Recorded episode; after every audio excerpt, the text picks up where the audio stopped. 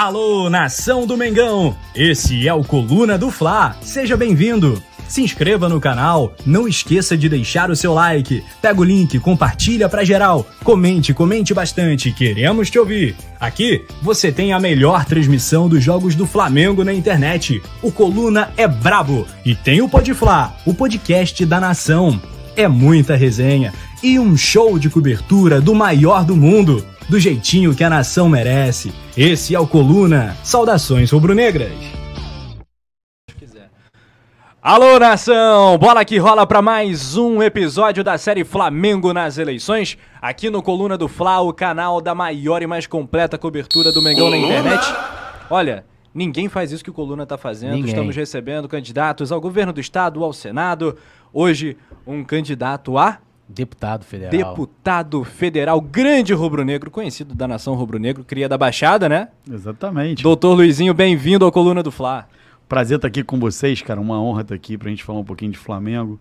Essa paixão nossa é tão grande, tanta história maluca aí. Vamos aproveitar para falar um pouquinho de Flamengo, contar um pouquinho de histórias boas também e do futuro do Flamengo também, o que a gente pode ajudar dentro da Câmara dos Deputados. É isso aí, filho do Mister. Filho, em breve a galera vai é, filho saber do Mister, né? É, é, é médico, que é doutor Luizinho vai falar, doutor, pô, podia ser, Ortopedista. mas podia ser doutor em direito. Doutor, isso. Mas ele é um, médico ortopedista. Inclusive, vou aproveitar porque eu tenho artrite reumatoide, já vou fazer aquela consulta Vamos fazer aqui. uma consulta aqui ao vivo, acho que vai ser diferente aqui no Coluna É, Fla. eu tenho me aproveitado Inédito. dos candidatos, porque assim, é, eu, eu, eu- um dia eu tava aqui numa entrevista, não lembro com quem, acho que foi com, não lembro agora com quem foi, se foi com o Freixo, aí eu falei, ah, que eu sou lá de São Gonçalo, sou carioca, cara, não, você é, é fluminense. Fluminense. Aí carioca. eu já pedi, fiz dois pedidos, já pra receber aquele lance do cidadão carioca, moção de aplauso, Título né? cidadão Já É. carioca. cantou aqui o... Já, já falei com o presidente Foi o da presidente da Lerge, Falei com exatamente. o presidente da Falei, ó, quero um título lá pra poder ser cidadão carioca também. E hoje eu vou aproveitar e fazer aquela consulta aqui com o doutor Luizinho. Bem-vindo, uma honra estar recebendo aqui você. Que é filho do se quiser, né? A gente pode abrir com essa. Pra abrir de uma maneira é, legal, com uma boa lembrança, né? É isso aí, conta... Por que, que você é filho do Mister? Se apresenta aí pra nação É. rubro-negra e conta essa história aí, filho do Mister. Cara, primeiro, uma honra estar aqui com vocês. Meu pai, né, rubro-negro fanático. Acho que das poucas pessoas que tiveram assistindo a, Libertadores, a final da Libertadores em 81 Aham. e teve na final da. Tava também, Haroldo? Haroldo tá aqui com a gente, tá dizendo que tava também, irmão. Você, você é prova de vida. E aí, tava na final de 2019, fui eu, meu pai, meu filho, vocês estavam. Estávamos Você no tava com a gente? Fla, eu, Simon, Anderson. E o meu pai, cara, todo, o Haroldo meu pai, Rafa, porra, aparece ele, ele é muito parecido com o Jorge Jesus, mas ele vai lá, cabelo branco, meteu um, um terno preto, paletó É, preto. isso antes da febre dos sósias. Esquece, esquece. É. Paletó preto, meteu um escudo do Flamengo bordado no Que paletó isso, dele. foi genial. Tem, tem Pra imagens embarcar, disso? tem, esquece, Manda tem. depois, depois manda sua imagem a pra gente embarcando pra Lima, já no Galeão, meu irmão. Nego tirando foto, gritando. Porra, isso foi um, um dia inesquecível. A gente chegando no Galeão, parava, olê, olê, olê, mister. Mister, mister. Aonde a gente passava, daqui a pouco, nego. Daqui a, eu tava lá. É, lá, a gente parou pra comer alguma coisa antes de, de embarcar. Me manda mensagem ali, o prefeito Eduardo Paes falou: Cara, esse mister aí que eu tô pensando é o teu pai mesmo, esse doido. Falei, esse doido mesmo. Irmão, ele, quando a gente desceu pra. Quando a gente desceu lá na imigração em, em Lima, uma fila. Uma fila infernal, horas Porra. e horas na imigração. Duas horas de fila, ele já tem 79 anos, vai ficar puto que eu falei a idade dele, mas não tem jeito. Pô, tem entregou a idade. 79 anos. Vai tomar aquela Aí alguém pegou ele pela mão e falou: Cara, vamos tirar ele da fila. Ele foi andando do lado da fila lá da imigração, galera tirando a camisa, olê, olê. A galera deixava ele passar, Ele tipo, dando- abriu um abrindo, mar de dando gente pro tchau, Moisés. abrindo o mar vermelho. Migração, nego tirando foto com ele. Um negócio de maluco. Eu tirei foto com ele também, claro. No dia seguinte, no dia seguinte, já no dia, a gente chegou lá de madrugada, Aham. Estava do lado do hotel do Flamengo, ele dando entrevista nas TVs internacionais. ele fazendo sotaque português, como fosse o Jorge Jesus.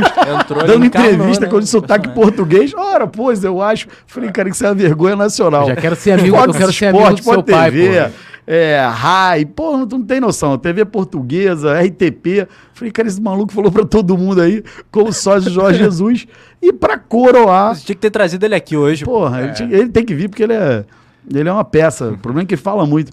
Aí, pra terminar naquele garrafamento monumental de Lima, pegamos lá um ônibusinho, nosso, nosso motoca lá foi lá e pegou a seletiva. E tá indo, era só pro ônibus dos clubes. E a gente tá lá na seletiva. Daqui a pouco chegou os batedores lá na frente, tiraram a gente. Pô, tem que sair. O Haroldo, com essa, com essa genialidade dele, foi lá, o Mister aqui. Aí meu pai foi lá na frente, paletó, deu tchau. Ah, ah, pronto, os caras abriram de novo. Fomos com o batedor daqui, meu irmão, até ali, até o estádio.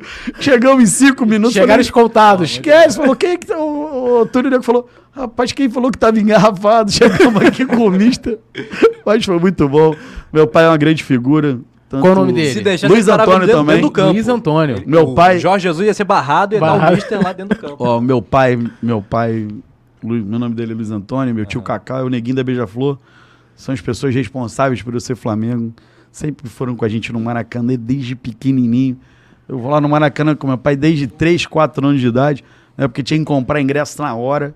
Chegava lá, meu pai pegava, me colocava assim, ó, quietinho, fica aí paradinho do lado da bilheteria, aquela porradaria pra eu comprar ingresso, uma fila, uma, uma confusão. Duas, três horas depois voltava ele, eu achava até que ele ia me deixar ali. Mas a experiência é muito grande, agradeço muito ao meu pai por, por me ter feito rubro-negro. Eu já quero ser amigo do seu pai, pô. Parece Não, com o ele é uma lenda. apaixonado. 81 Luiz Antônio invadi- Teixeira, né? Luiz Antônio Porque Teixeira. você é Luiz Antônio Teixeira Júnior. Isso. É e isso ele, aí.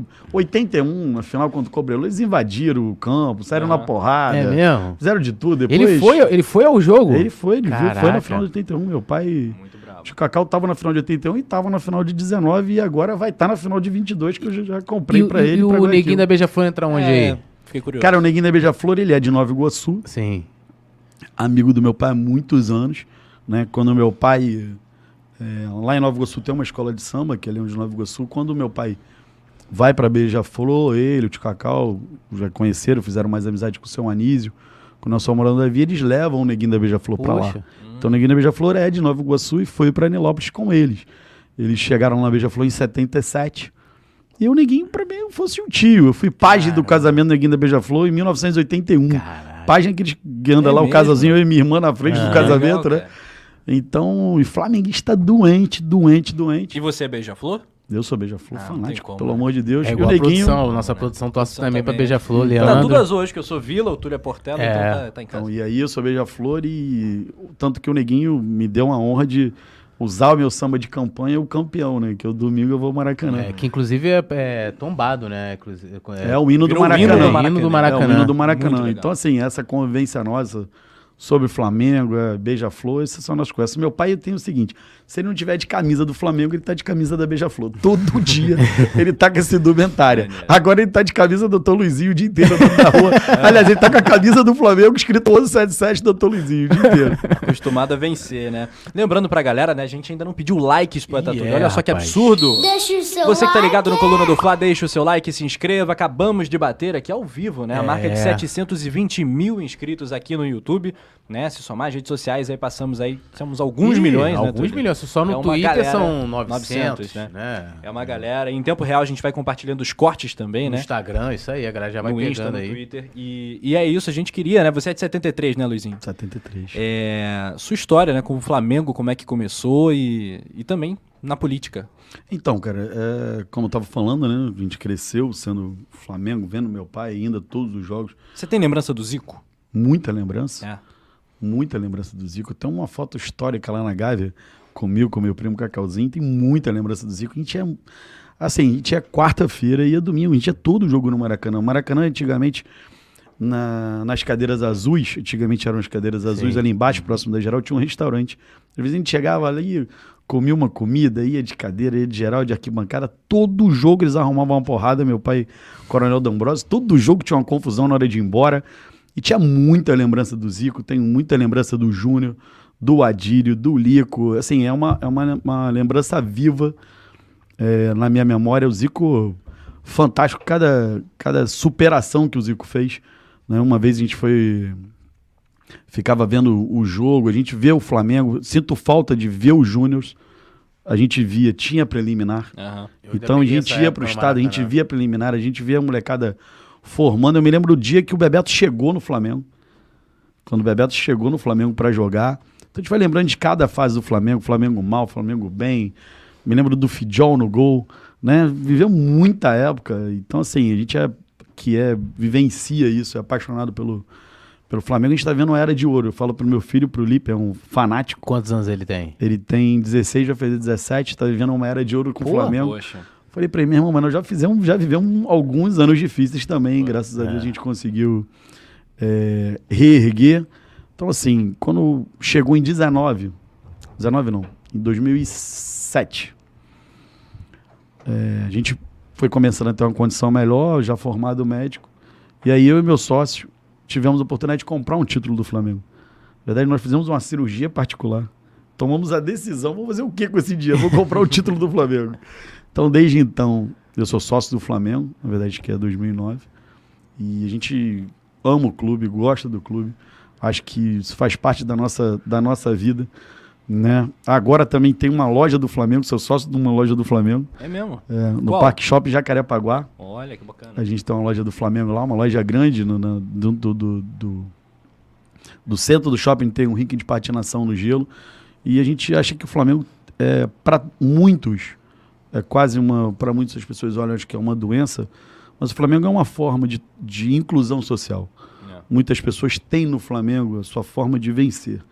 Muitas pessoas vão até, sem misturar isso, sem ser hipócrita, vão de alguma maneira na igreja, né? E vai num templo, um templo mais luxuoso, para poder acolher as pessoas. As pessoas têm no Flamengo aquela forma de expressar a sua felicidade, a sua vitória. O Flamengo representa isso pra gente.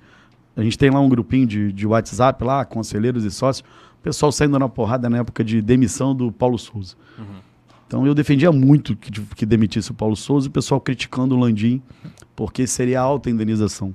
Falei, muito mais cara é a minha saúde mental de ver o Paulo Souza dirigindo o Flamengo e a gente perdendo. Então, eu- muito mais alto é a nossa saúde mental.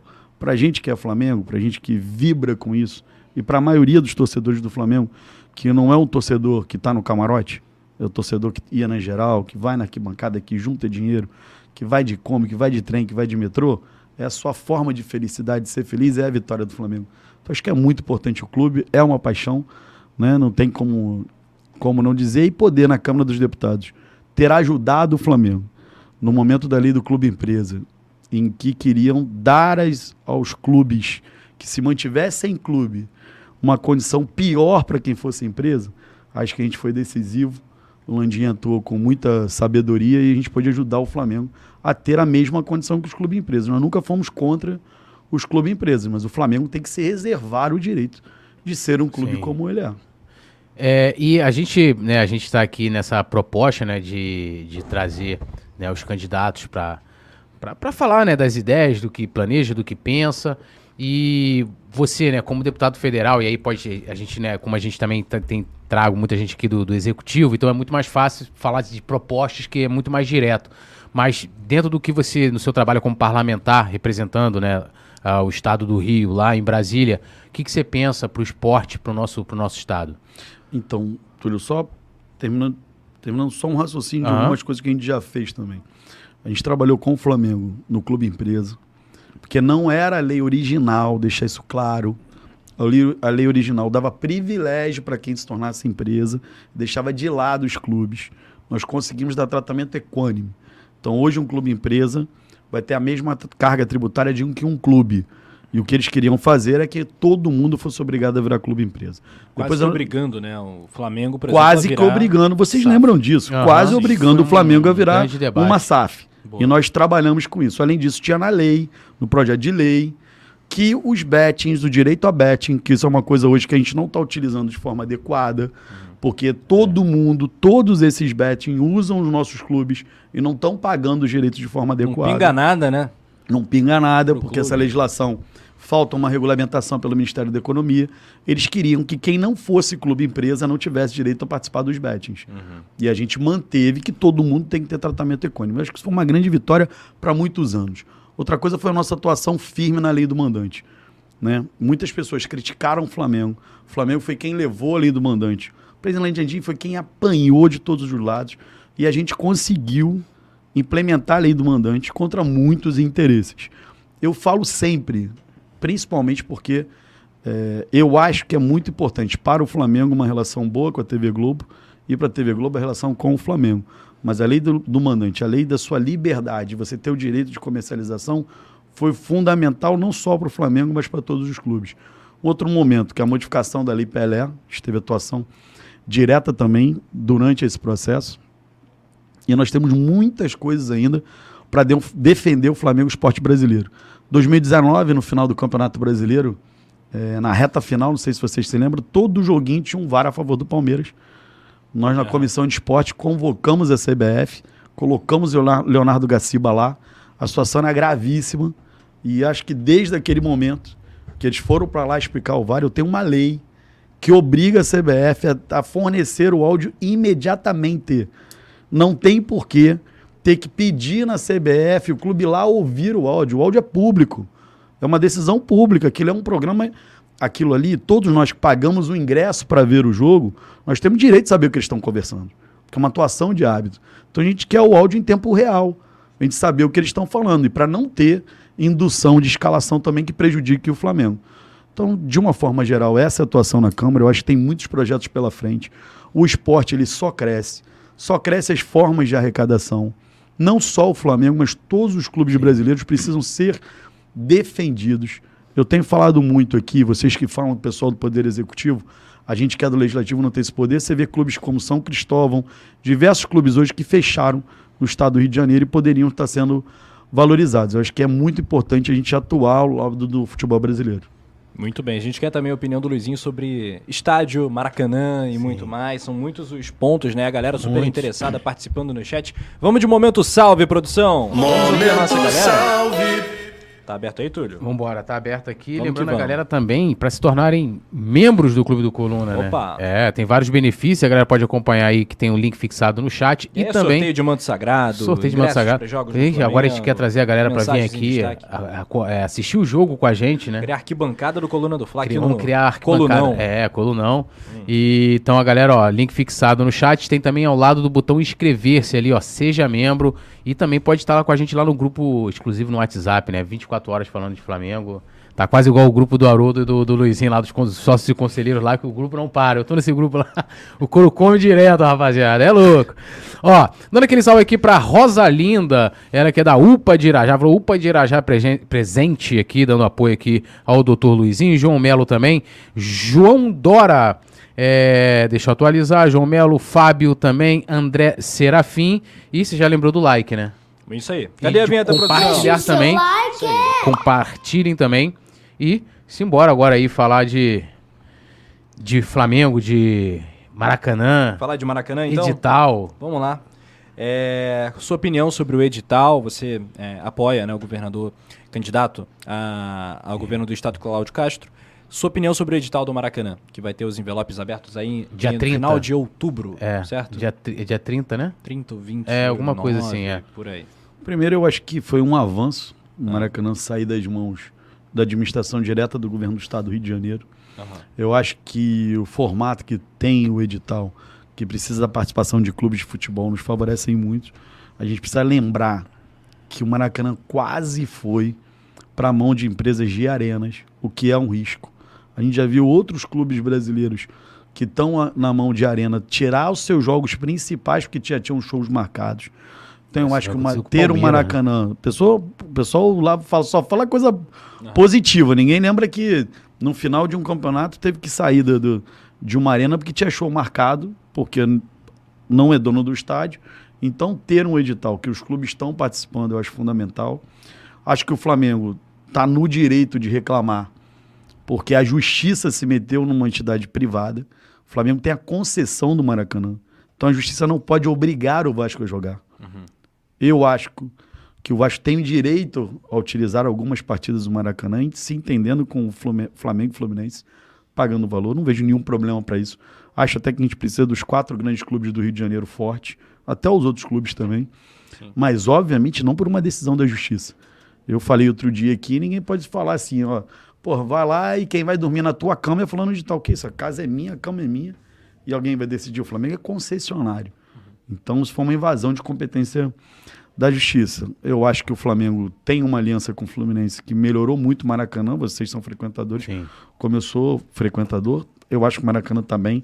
Acho que o Flamengo não pode abrir mão do Maracanã. Acho que para a gente é um patrimônio nosso afetivo. Né? A gente vive a nossa história dentro do Maracanã. E não existe Maracanã sem Flamengo. Não tem Maracanã sem Flamengo. Me desculpe, mas. Ah, não, o Vasco quer participar do, do edital sozinho. Tá ótimo, vamos lá. O Vasco ganhou, vai sustentar o Maracanã sem o Flamengo? O que, que significa aquilo? Então, eu acho que a gente precisa olhar de, de uma forma que a concessão é boa. O edital, eu acho que é válido. Eu não acho que a justiça possa obrigar a ter jogo do Vasco da Gama. Acho que precisa ter um entendimento entre, entre os presidentes. Sou defensor que o Flamengo possa ter o seu estádio. O presidente Landim colocou isso, tomou esta decisão. Acho que por inúmeras razões ele está correto. Acho que é um grande investimento. Eu tenho muita preocupação com o investimento que perpassa o presidente Landim. Estando o presidente Landim como presidente me dá muita tranquilidade, porque para mim é o maior presidente da história do Flamengo, um cara muito responsável, inteligente. Para você o Landim é o maior presidente da história do Flamengo? Com certeza absoluta, eu não tenho dúvida. É, eu convivi aí né, com outros presidentes como presidente do Flamengo. Acho que o Kleber Leite foi um cara muito inovador, né? Buscou, trouxe Romário, fez algumas coisas, mas nós não fomos vencedores. Uhum, Mesmo transformando um grande time, o Kleber fez um milagre, né? Ele trouxe o campeão mundial para jogar no Flamengo, o ídolo mundial o do mundo. Então, porra, ele fez um, claro que ele fez, foi inovador, tenho muito respeito pelo Kleber, uhum. muito respeito pelo presidente Márcio Braga, mas não dá para, não tem como comparar o que o Flamengo hoje financeiramente, pela gestão Landim, o que, que é de resultado em termos de título. Então, Landim é nosso credor. Então, acredito nas propostas dele. É, em algum momento eu tenho preocupação com a localização do gasômetro. Acho que alguns horários de, de fluxo ali tá muito tem muita dificuldade de chegada de, de horário de fluxo, você passar ali para acessar a, gente a ponte. estava comentando agora há pouco, é ponte rodoviária, enfim, é complexo, né? Então, assim, aquilo ali precisa de uma um estudo e um, um, uma mudança viária, precisa uhum. dar acesso ao metrô, a estação de trem é longe, precisa criar toda uma não é impossível de ser feito. Precisa é, ter um estudo muito bem feito. Como eu, o Landiano é um dos caras mais competentes que eu conheço, e não é um cara que tem a visão de mundo pequeno, um cara que tem visão de mundo internacional, uhum. pela carreira dele na indústria do petróleo, já negociou muito tempo internacionalmente, viagem internacional, um estádio. Ele tem muito parecido com o hub de ter um aeroporto. Uhum. Porque você precisa gerar acesso para todo mundo chegar. Sim. Ele acaba sendo um pouco distante, mas ele dá facilidade para o transporte público. Precisa ser montada essa rede. Me causa preocupação. As obras da Avenida Brasil têm anos. Nós estamos aí há quase oito anos de obra na Avenida Brasil. Quem passa sabe do que a gente está falando. Quem anda de BRT sabe do que eu estou falando também. Mas a gente precisa acreditar, dar esse voto de confiança e ajudar. Meu mandato de deputado federal está aqui para fazer interação com a Caixa Econômica, com o governo federal, o governo estadual e ajudar o Flamengo e a todos os clubes também, como a gente tem ajudado. Tá aí a sinalização favorável ao estádio do Flamengo. É, a gente vai entrar mais na questão do gasômetro, eu quero voltar na questão do, do Maracanã. Porque, assim, a decisão, a decisão do que o Flamengo tomou em construir o estádio foi por uma discordância, né, junto ao governo do estado, por algumas cláusulas ali do, do edital. Uma delas é justamente o que você está falando, e aí discordando de você na questão jurídica, porque o Vasco ali, porque no contrato já previa que, havendo uma data em aberto no calendário esportivo, eles são os concessionários são obrigados a liberar e poderia ser qualquer equipe é, esportiva aqui do Rio, do Brasil até, é, então o Vasco teve esse direito. E essa é uma das coisas, inclusive, que deixa o Flamengo descontente, é ter essa obrigação, como tá, e aí você colocou muito bem, né? É, você acaba não dando uma autonomia, né? Por exemplo, nenhuma, eu não vejo hoje nenhuma empresa é, querendo participar desse edital. E aí outra mudança que teve também recente, que causou, é, é, vamos dizer assim, como é que eu vou colocar, revolta na torcida até, é, isso saiu semana passada, que foi justamente a questão do valor, além de já ter essa obriga obrigatoriedade de liberação do, do Maracanã, é, de, o locatário ele vai pagar o mesmo valor do que Flamengo e Fluminense lançam lá no, no, no Bordeiro a título de registro de contábil e tal, que é de 90 mil reais. E tudo isso entre uma, uma influência do, do Washington Reis, né, que era candidato a vice e tal, é, junto com a 77 par Partners, 77, uhum. né? E aí, é, é, a questão assim, e eu até coloquei isso aqui também para outros candidatos que têm essa proximidade com o Cláudio Castro, por quê? Porque o Washington Reis é vascaíno declarado, ele pode ter é, é, ali, igual assim, o doutor Luizinho, ele é deputado e, e lógico, é flamenguista, mas. Quer atender a todos, independente. Atender a do todos. Não pode o doutor Luizinho chegar ali, ah, não, não vou fazer um projeto ali Mas na. eu trabalhei no Vasco. Não, assim. Eu fui médico no Vasco, trabalhei no Vasco por anos. É, é, é, Trabalhei no, cheguei no Vasco como estagiário de medicina, trabalhei muitos anos, tenho grandes amigos no Vasco, tenho um respeito absurdo pelo Vasco da Gama. Apesar de ser Flamengo doente, desde que eu entrei no Vasco pra trabalhar, eu sempre falei que fui Flamengo. Não vou misturar Ah, o é, meu ser profissional, profissionalismo. É lógico, vai falar assim, pô, com- brincando aqui, o Edmundo tá com doce, fala, não, não vou atender o Edmundo, não. Não, mas é o que eu tô falando assim na questão como, como parlamentar, né, como um representante ali que foi eleito pelo povo, de não tem essa de direcionar, vou favorecer aqui, lógico, é como a gente tá colocando, a questão do Maracanã, que é uma coisa que me preocupa como cidadão, é ter o Maracanã sem o Flamengo, eu, eu também, assim, concordo muito com o que você falou, é, é, o Flamengo deveria, né, no caso ali, ter o Maracanã com toda a sua autonomia de gestão, administrativo, e se não dá, porque assim, eh, essas cláusulas, a gente anal- analisando ali dentro do que vem se alterando no edital, não dá segurança para quem tiver lá como concessionário, permissionário, o que for. Hoje já dizem até que o termo mais correto seria eh, preferência de uso. Eh, eu queria que você falasse de- dessas questões específicas. Eu acredito que nessa questão da obrigatoriedade eh, eh, eh, você não concorda. E agora, mas essa mudança, se não dá junto lá, e até o Luizinho usando a sua influência, ele junto ao Cláudio Castro, fala, Cláudio, isso aqui, desculpa, a gente não pode tomar. Porque essas decisões que estão sendo tomadas estão beneficiando eh, diretamente o Vasco. O que, que você mudaria ali no edital, se é que você mudaria algo? Deixa eu falar uma coisa pra vocês, assim, é, eu fui secretário municipal de São João Nova Iguaçu por três anos, secretário de Estado de Saúde, não, vivíamos o caos econômico-financeiro no Estado em janeiro de 2016, quando eu assumi, eu trabalhei com 30% do meu orçamento, devolvi a saúde do Estado com tudo funcionando, cortei mais de 2 bilhões de custos. Cara. Vocês precisam, todo mundo precisa entender, o governador Cláudio Castro é Flamengo, o procurador-geral do Estado, Bruno do B, é Flamengo.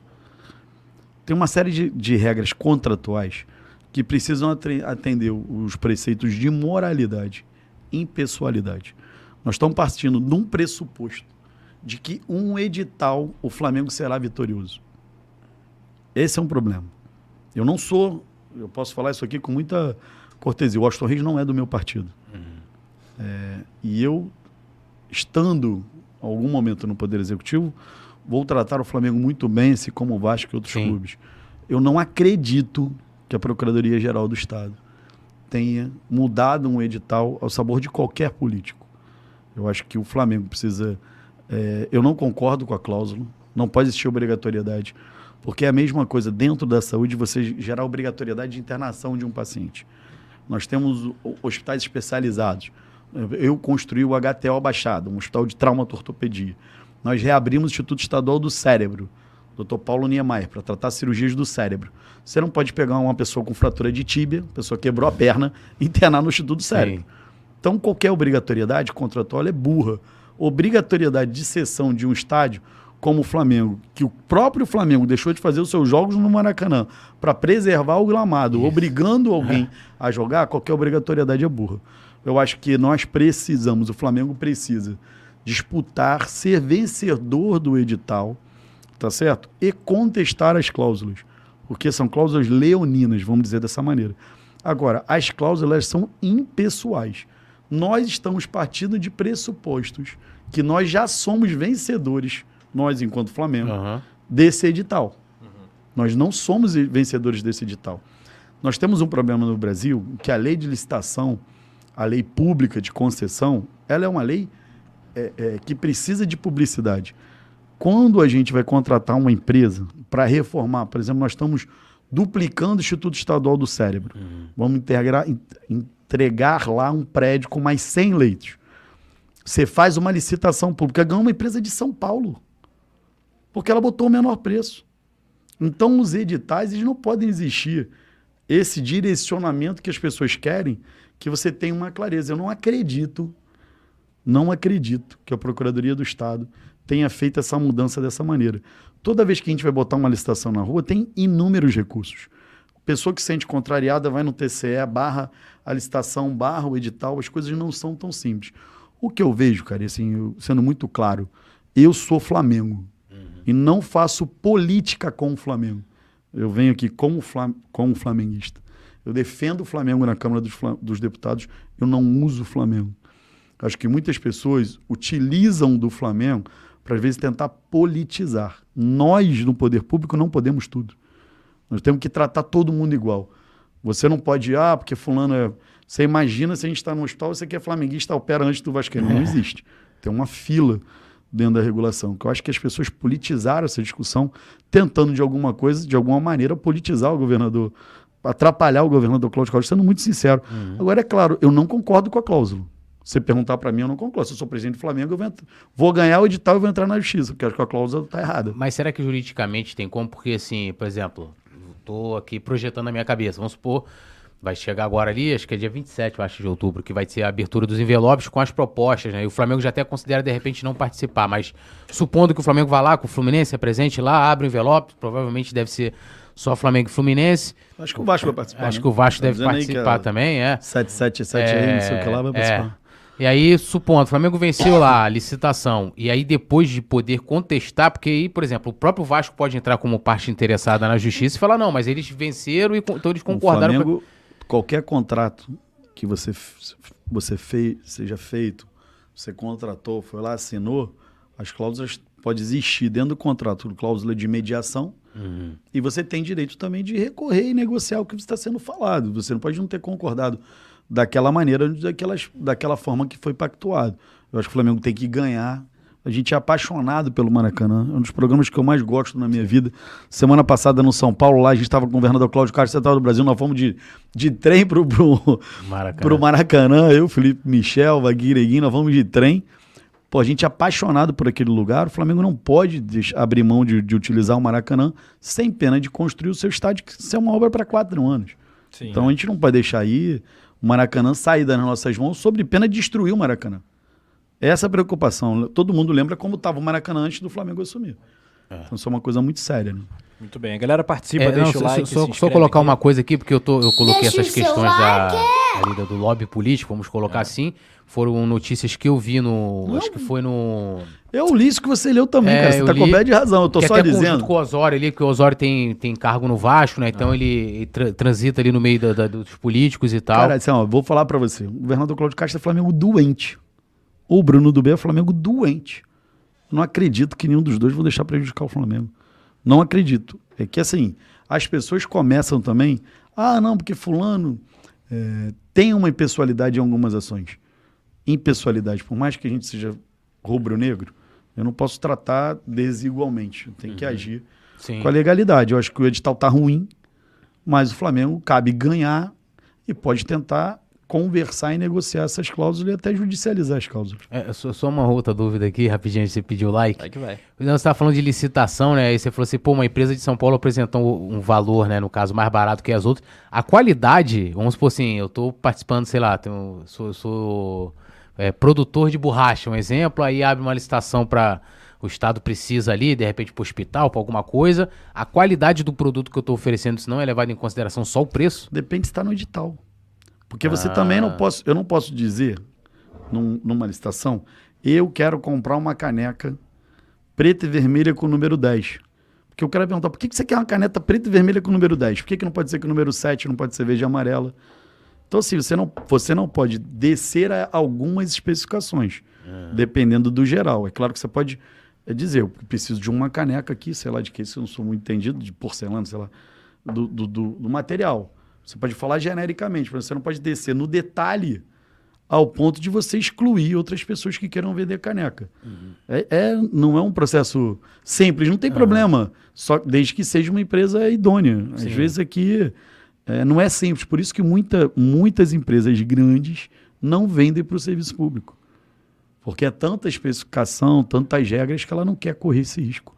Não, é, você está tá falando é algo muito interessante, porque, assim, por exemplo, um, uma empresa de São Paulo, eu não sei como é que é os detalhes, mas, por exemplo, se de repente for fornecer alguma coisa, e aí, pô, ah, não, tem que vir de São Paulo porque ganhou, aí demora não, mais. Aí... É, mas assim, você, você coloca lá, você bota o edital, preciso comprar a caneca o preço é nacional. Quem vai vender mais barato? Às vezes o cara lá do Amazonas por um preço muito mais barato. Você não tem nem certeza de que ele seja um bom fornecedor, uhum. mas se ele ganhou, cabe fazer. Então, assim, a gente da. A administração pública tem a regra da impessoalidade. Uhum. É um pouco chato esse, esse, essa explicação, mas as pessoas começam a misturar e querer colocar prejudicando, no momento que nós estamos na eleição, muito engraçadinho, querendo crescer nas costas do Flamengo, muita gente querendo usar contra isso que o Flamengo é uma nação, né? Então, acaba as pessoas querendo se utilizar do Flamengo ou da nação rubro-negra. É, não, eu acho que essa questão aí do Cláudio é tipo aquela coisa, sabe, querer ser amigo de todo mundo. Tipo assim, é o que me parece, é a minha opinião. Tipo, ah, eu não vou desagradar aqui o Flamengo pra não parecer que porque eu sou o Flamengo eu tô beneficiando, então vou. Eu tô colocando aqui uma suposição, a opinião. Ah, então, pô, é, vamos aqui o Vasco. Ah, você quer que mude uma cláusula aqui? Vou ficar bem com o Vasco também, e aí acaba. Governador. É, o, o Vasco é muito grande, o Vasco tem interesse Não, em sim, reno- eu não tô dizendo que o Vasco. Eu não tô dizendo que o. Vasco não tem direito. uma Governador não faz edital, gente. Isso é uma loucura. Governador não pode fazer edital. Não, mas ele não, não, não, não- participa ali. Tipo assim, pô, você você tem um empreendimento como, é, como o Maracanã. A gente não tá falando aqui, tipo, sei lá, é, um edital, de repente, de um. Por exemplo, lá, igual você falou, pô, eu, eu- você foi secretário de saúde, né? Então você tem ali autonomia, é, sei lá, de repente alguma coisa pra chegar no governador ali, deve ser algo, tipo, você mesmo deve chegar, ó, estamos aqui com um problema muito grande que eu não tenho condições aqui sozinho de resolver. Mas a questão do Maracanã, ali, ele é um, é um assunto que. é, primeiro, fica muito público, é uma obra muito grande, né? Faraônica, um equipamento gigantesco. E que é, é, é, há o interesse do Estado, diretamente até do próprio governador, e lógico, entram as questões econômicas, questões é, de viabilidade, sei lá, turística, é, é uma série de preocupações, é, também a parte social, que você tem que manter aquilo ali pulsando, aquilo ali funcionando. A gente está falando não só do, do, do campo, todo. é o complexo inteiro, e, e- e, de repente essa situação pode ter uma, uma participação mais direta do governador. Não tô nem dizendo que assim, tipo, ah, o cara chegou lá, é, pô, ó, governador, muda ali, o cara, ah, não, beleza. De repente ele vai chegar ali e vai falar, olha, eu vou conversar aqui com o fulano para ver se isso tem viabilidade jurídica, se eu posso mudar, se não pode, ou não é assim. O- todos esses estágios nossos passam pela procuradoria. Os procuradores nossos são concursados. São pessoas extremamente habilitadas, ganham muito bem. Eles só fazem o que eles acreditam. A gente não tem, seja o secretário estadual, seja o governador. Você pode direcionar o que você quer Tá, fazer. sim, mas mas aí- você não pode falar, Aham. ah, faz isso aqui para beneficiar Flamengo, Vasco, mas de jeito maneira. Se aconteceu, que eu não acredito que tenha acontecido, se aconteceu, aconteceu de forma equivocada. Eu não acredito. Estou falando para você aqui com a minha experiência pública. Poucas pessoas têm, com, com toda a humildade do mundo, experiência administrativa pública como eu tenho. Ler um processo de ponta a ponta. Muita gente aí é, é secretário de assinar papel. Eu não, tenho experiência. Chego sete horas da manhã e saio meia-noite todo dia porque eu administrei um caos. Não consegue atravessar a procuradoria e colocar uma cláusula para favorecer A ou, ou B. O procurador tem que estar convencido. Num assunto desta dimensão, que é Maracanã, muito mais grave ainda. Então eu acho assim, se eu sou governador do estado, eu, Luizinho governador, claro, minha vontade entrega pro Flamengo. Por mim eu moro no Maracanã. Meu almoço, janta, o café da manhã, eu moro no Maracanã. Minha mulher falou, você fosse apaixonado por mim como você é do Flamengo, porra, era uma maravilha. A gente é Flamengo doente, mas mesmo que se um dia eu fosse governador, eu não poderia fazer Qual o nome dela? uma coisa. Sara. Sara. E ela agora é Sara. rubro-negra, ela é rubro-negra Ah. agora. Transformou, Eu meu filho transformou ela. Que você botou a Claudinha, né? Que a gente botou a Não, Claudinha. a gente não, você, Você é mais botou. apaixonado pela Sara ou pelo Flamengo, candidato? Eu sou mais Um apaixonado. momento caótico, É. que a gente gosta. Eu sou, eu sou duplamente apaixonado pela Sara e pelo Flamengo. Ele achou que a gente ia apertar ele de outra forma. Não, não, né? eu te pergunto, você é mais apaixonado por quem, Rafa Apelido? Pelo Flamengo ou pela, pela sua Eu namorada? sou apaixonado pela pauta. Pela Carol. Vamos seguir a pauta aqui. Não, deixa eu só, eu só Quer continuar- manter o namoro, né? É, é. Deixa eu só Imagina eu que tenho 23 É, que ele, ele anos me de deixou casado. aqui numa, que ele perguntou assim, porque eu sou um cara apaixonado por livros, né? E aí a minha esposa já não tem mais espaço pra gente botar livros em casa. Mas aí não é nem questão de espaço, é uma questão de logística, né? Que a gente precisa colocar mais prateleira, né? E aí resolve o problema. Aí ele perguntou assim: ah, pô, você ama mais quem? A sua esposa ou os livros? Eu falei assim, cara, mas eu não vou comparar a minha esposa a livros, né? São coisas diferentes, né? Claro. Então aí, não, mas ele acabou arrumando um problema pra mim. É, deixa você, mas só. Amores diferentes. é, Vamos falar do, doutor- é, sobre pandemia com não, eu vou, vamos falar, mas eu queria continuar essa questão do edital, Ah. porque assim, eu tô interessado nessa questão. não porque- está satisfeito ainda com não, não, suas- não, não, não é que não é que tá satisfeito, é que me levantou outras questões, assim, por exemplo, é, é, vamos lá, a gente tá lá, eu sou o governador, fala assim, ó, temos que, que negociar aqui a questão do Maracanã, vamos passar a concessão. Por exemplo, no edital tem lá especificado o tempo, né? a- a esse atual aí que tá aí, que tá tramitando, é de 20 anos. Por exemplo, Quem decide esse tempo lá? É a procuradoria ou o executivo que chega ali? É, e, e- e outra coisa, tipo assim. Sai um termo de referência da Secretaria Estadual de Esporte. Ah. Ela faz uma avaliação do termo de permissão. Tem, provavelmente tem investimentos no Maracanã de longo prazo Sim. que pe- precisarão ser feitos pela sua manutenção e pegular, Ah, o- o- regularidade. o- É, o- eu, eu não conheço esse assunto, mas outro dia é um- botaram no nosso é Globo lá né? sobre É. cobertura, né? É, sem, tem investimento de manutenção de longo prazo, você faz avaliação de risco-benefício do contrato. Então, as concessões públicas, tanto as nossas concessões de metrô, concessões de licitação de linha de ônibus, concessão de barcas, concessão da supervia, que a gente está uma Aham. guerra com a concessão da supervia, que anda de trem e não consegue andar. Então, essas concessões públicas, elas, normalmente elas têm períodos. Então, normalmente são períodos de 20 anos. Uhum. Para o tempo da pessoa fazer um investimento, que provavelmente ele tem que ter fazer um investimento, uma parcela Até mais, de né? investimento. Pra- é, normalmente é 20, é no máximo 25 anos. Então, as concessões de estradas, rodovias, foi concessionada agora a rodovia Presidente Dutra. Diversas rodovias, ela tem concessão de 20 anos. A linha amarela tinha uma concessão de 20 anos. Então, você tem esse período de concessão. Você está dentro de editais padrão desse Então, processo. então a gente pode dizer que isso é feito em cima, vamos dizer assim, de estudos técnicos que se chegam a. a- a- vamos dizer assim, aí eu estou colocando aqui campo jurídico, Sim, questão estrutural. Vou falar uma coisa para você. Todos os nossos editais, eles podem ser contestados ou do governo do Estado do Rio de Janeiro, Uhum. no Tribunal de Contas do Estado e do município do Rio, fizer uma concessão pública, por exemplo, o município do Eu, Rio como fez- cidadão, posso contestar isso? pode, você pode É, diretamente então no, no TCE isso e fazer aí, e fazer a licitação, assim como outras empresas interessadas contestam o edital. Uhum. O cara pergunta: por que que você quer comprar uma caneca e você não quer comprar um copo? Se você a bebida que você coloca na caneca coloca no copo, aí você tem que explicar porque não. A caneca tem uma uma alça aqui que dá melhor para segurar. Uma pessoa mais velha segura melhor do que segura no, no copo. E no edital a mesma coisa. O que eu estou te dizendo é que assim é, isso politizou politizou. Nós estamos numas eleições e essa discussão está politizada. Colocaram, levaram esse edital para uma politização. Eu acho que foi ruim essa discussão entre o Flamengo e o Vasco. Não aconteceu nos anos anteriores. Não aconteceu. A gente está com um problema de gramado no Maracanã. Há de reconhecer que a gente teve dificuldade. Antigamente a gente viu o Maracanã jogando júnior preliminar, quarta, domingo, chuva, sol e todo mundo jogava. O gramado não, não, não deu certo, a gente não sabe por quê. É, talvez hoje a- o formato da- da- das chuteiras, das travas, alguma coisa não favoreçam, mas é, o que precisa ser feito é não dar, colocar isso dentro da discussão política, porque isso está politizado, é uma coisa que é técnica. Nós somos apaixonados pelo Maracanã, é, todos nós rubro-negros, nós precisamos manter o Maracanã como casa.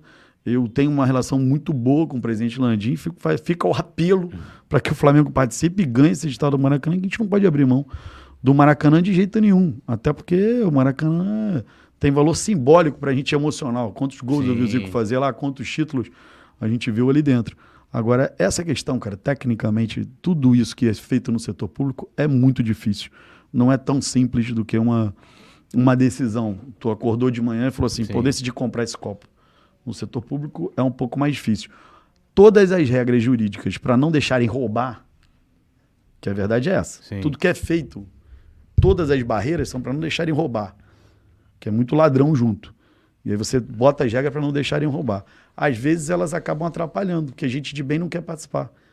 Aí vai participar empresas que não são não são idôneas, né? Então tem essa dificuldade. Mas eu acho que o Flamengo vai vai vai disputar, se Deus quiser. Mesmo junto com o Fluminense, a gente ganha. Vamos aturando o Fluminense e vamos, Não, eu- vamos tocar junto isso Eu, aí. eu tô aqui aprendendo, porque é legal isso pra gente entender, então eu já sei que agora a gente tem que co- co- é, cobrar a procuradoria. É essa. A Procuradoria do Estado. Alô, é aqui, que ó. Tá aqui, produção? Por favor.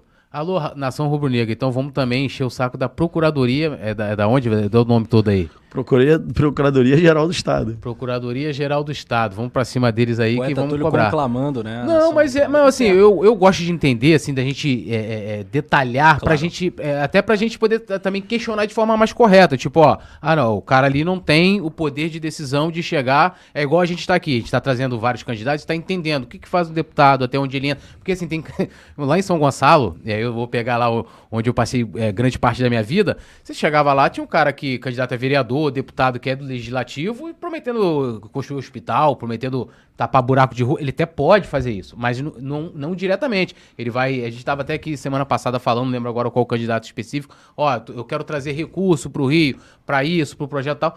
Então, assim, a, A gente. gente vê nessa campanha, todo mundo, o filho bonito todo mundo quer, né? Ah, tipo, claro. o estádio do Flamengo, todo mundo aparece falando, não, eu vou construir o estádio do Flamengo. É, não, não tem como a pessoa dizer Isso isso. é uma- isso é- é isso- vocês estão falando uma coisa aqui que é muito importante a gente falar e ter um papo qualificado.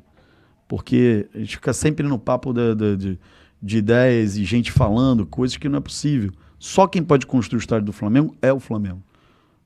Todos nós podemos, de alguma maneira, ajudar. Nós, no Poder Legislativo Federal, como é parte de um terreno federal da Caixa Econômica, Boa. Se tiver Como que o necessidade- deputado pode ajudar? se tiver necessidade de uma mudança de legislação, porque aquilo pode ter que ser feita uma troca de, de título público, e a gente precisar mudar uma legislação nacional, nós, deputados federais, podemos ajudar nesse processo. Ponto. A Prefeitura do Rio pode ajudar melhorando o acesso e a chegada do transporte público. O governo do estado do Rio de Janeiro pode ajudar facilitando a chegada ali da linha de trem de metrô, que são concessionárias públicas do estado do Rio de Janeiro. O governo federal, através da Caixa Econômica, pode ceder aquele terreno trocando por um outro certificado em outro potencial construtivo em outro lugar. O presidente Bolsonaro pode ajudar de uma maneira, o governador Cláudio Castro. Todos nós podemos ajudar de uma maneira. Cada um de nós aqui na sala, que somos rubro-negro, podemos pegar um dinheirinho nosso e comprar uma cadeira lá. Sim. O Haroldo defende isso, não precisa de name já, não precisa de nada. Chama a torcida do Flamengo assim, cada um compra uma cadeira, é tanto. Todo mundo vai É. querer. O cara vai se endividar, vai pegar dinheiro emprestado, vai vender carro. Que bando de maluco. Não, vamos fazer qualquer coisa para ter já a nossa poltrona no estádio do Flamengo. Levanta aí um bi fácil. Você vai comprar essa. essa- Eu não vou comprar para mim, pro meu pai e pro- pro meu filho.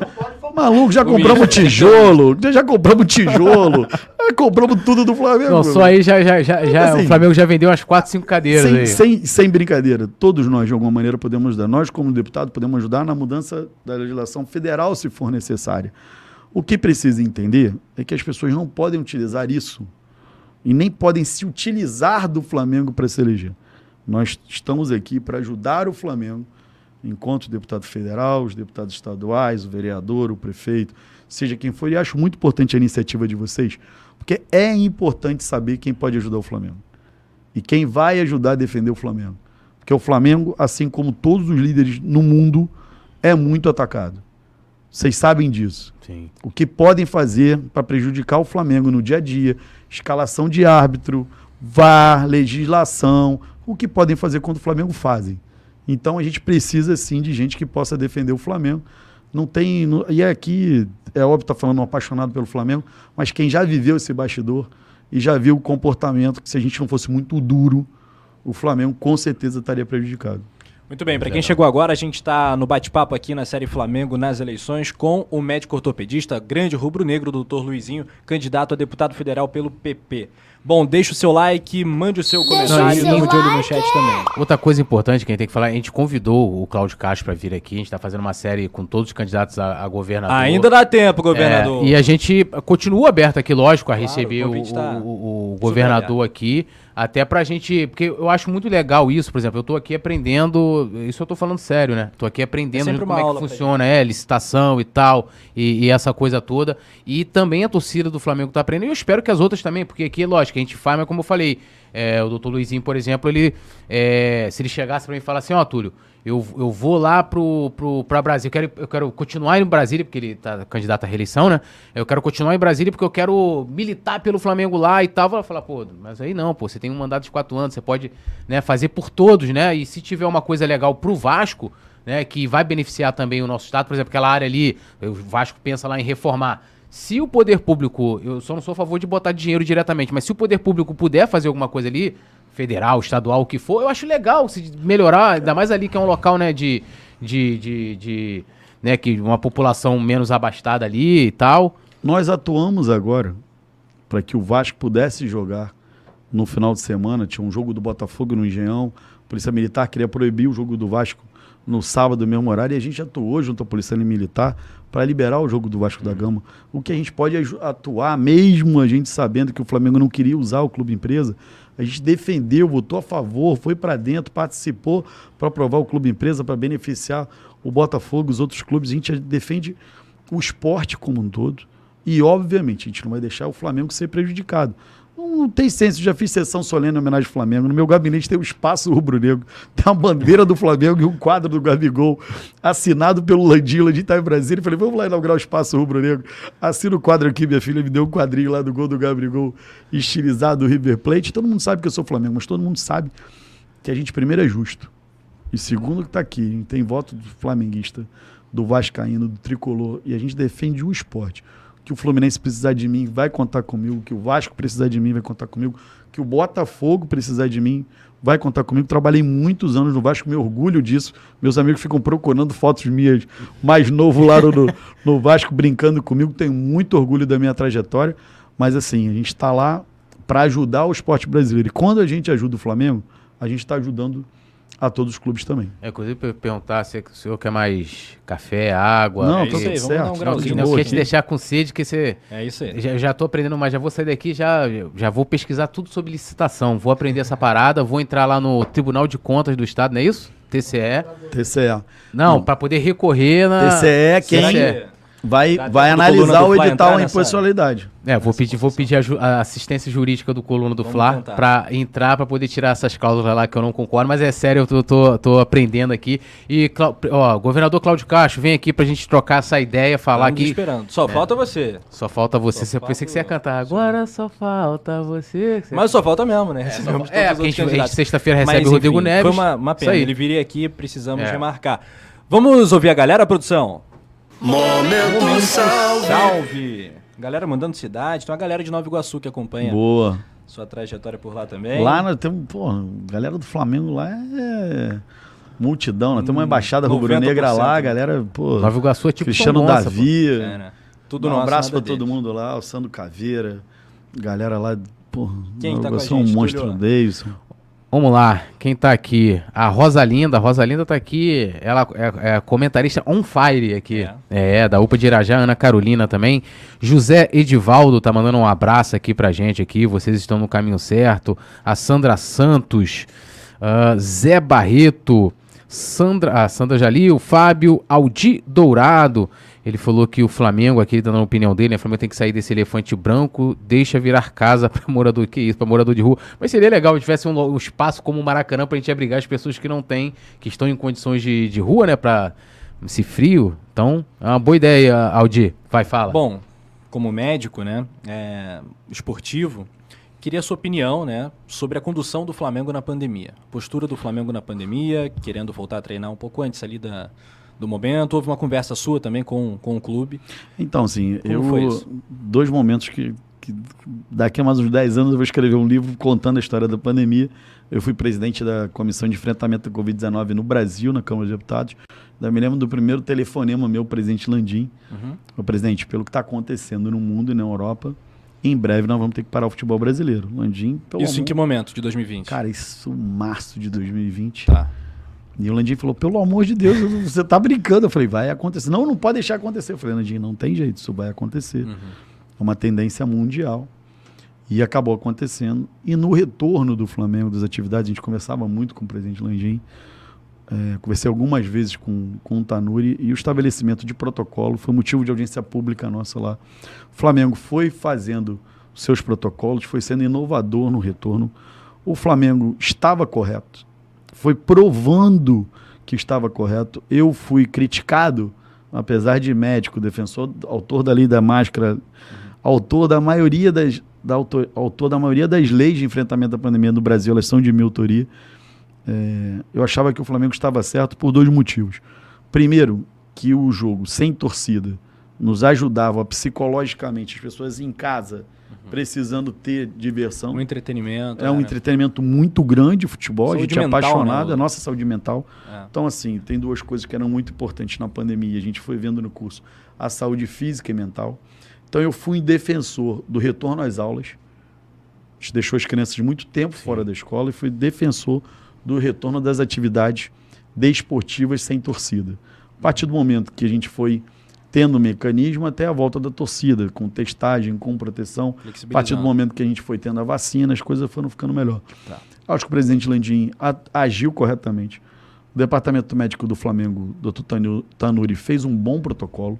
O Flamengo, ninguém foi prejudicado. Ninguém foi prejudicado com a atuação do Flamengo. Acho que o Flamengo foi, foi correto, foi firme, respeitou a ciência. Isso é uma outra coisa muito importante. Você vê, e a gente que acompanha o clube no dia a dia, como o Flamengo trouxe agora para a comissão técnica mais gente mais preparada, como o Flamengo está melhor de lesões, com menos problema no elenco. Então, quando você é acompanhado de gente qualificada, de condição científica, não tem problema. Então, acho que o Flamengo fez o correto na pandemia, só que é o que eu falei aqui, cara. Tudo que o Flamengo faz, tudo que alguém líder faz, ele vai ser criticado. né? Sempre vai sofrer crítica. E o Flamengo foi muito criticado pelo retorno, mas provou que estava certo. Porque acabou não acontecendo nenhum caso de contaminação, ninguém morreu por causa disso, nenhum caso de óbito, ninguém ocupou um leito hospitalar. O Flamengo, muito mais do que outros clubes, o retorno da atividade empurrou todo mundo para a atividade e ajudou a manutenção dos empregos, manutenção da nossa saúde, da nossa saúde mental. Em algum momento a gente tomou muita decisão certa na pandemia, algumas decisões erradas, né? E a gente viu que o Flamengo tomou uma decisão certa. Eu acho que a gente pôde ajudar o Flamengo naquele momento, ajudou também a CBF com, com uma série de protocolos para o retorno para a atividade. E a gente espera que fique o aprendizado, porque ninguém luta contra a ciência.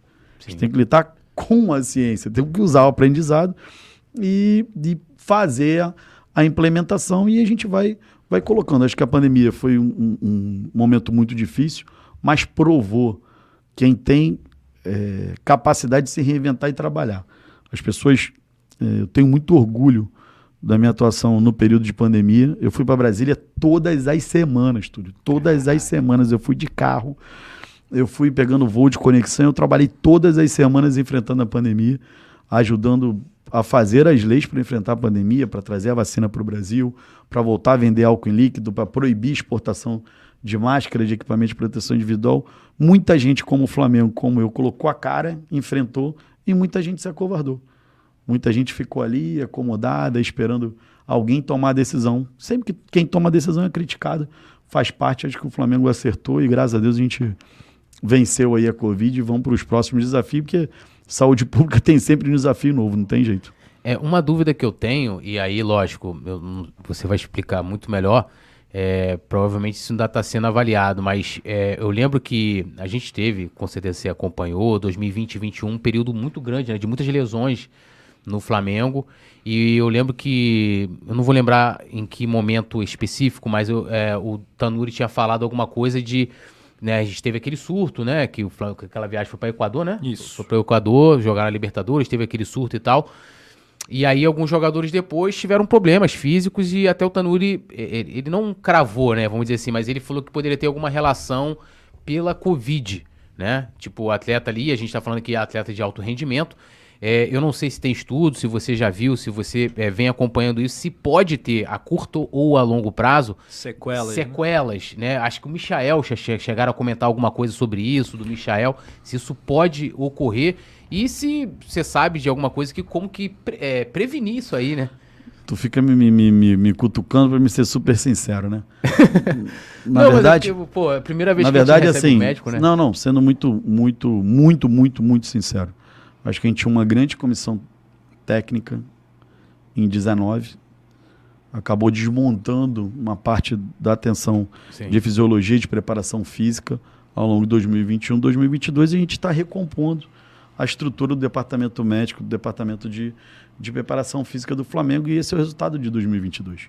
O que aconteceu, infelizmente, decisões erradas, alguns profissionais que de alguma maneira não conduziram bem, não o caso do Tanuri, porque o Tanuri ele é um médico, ele é o condutor.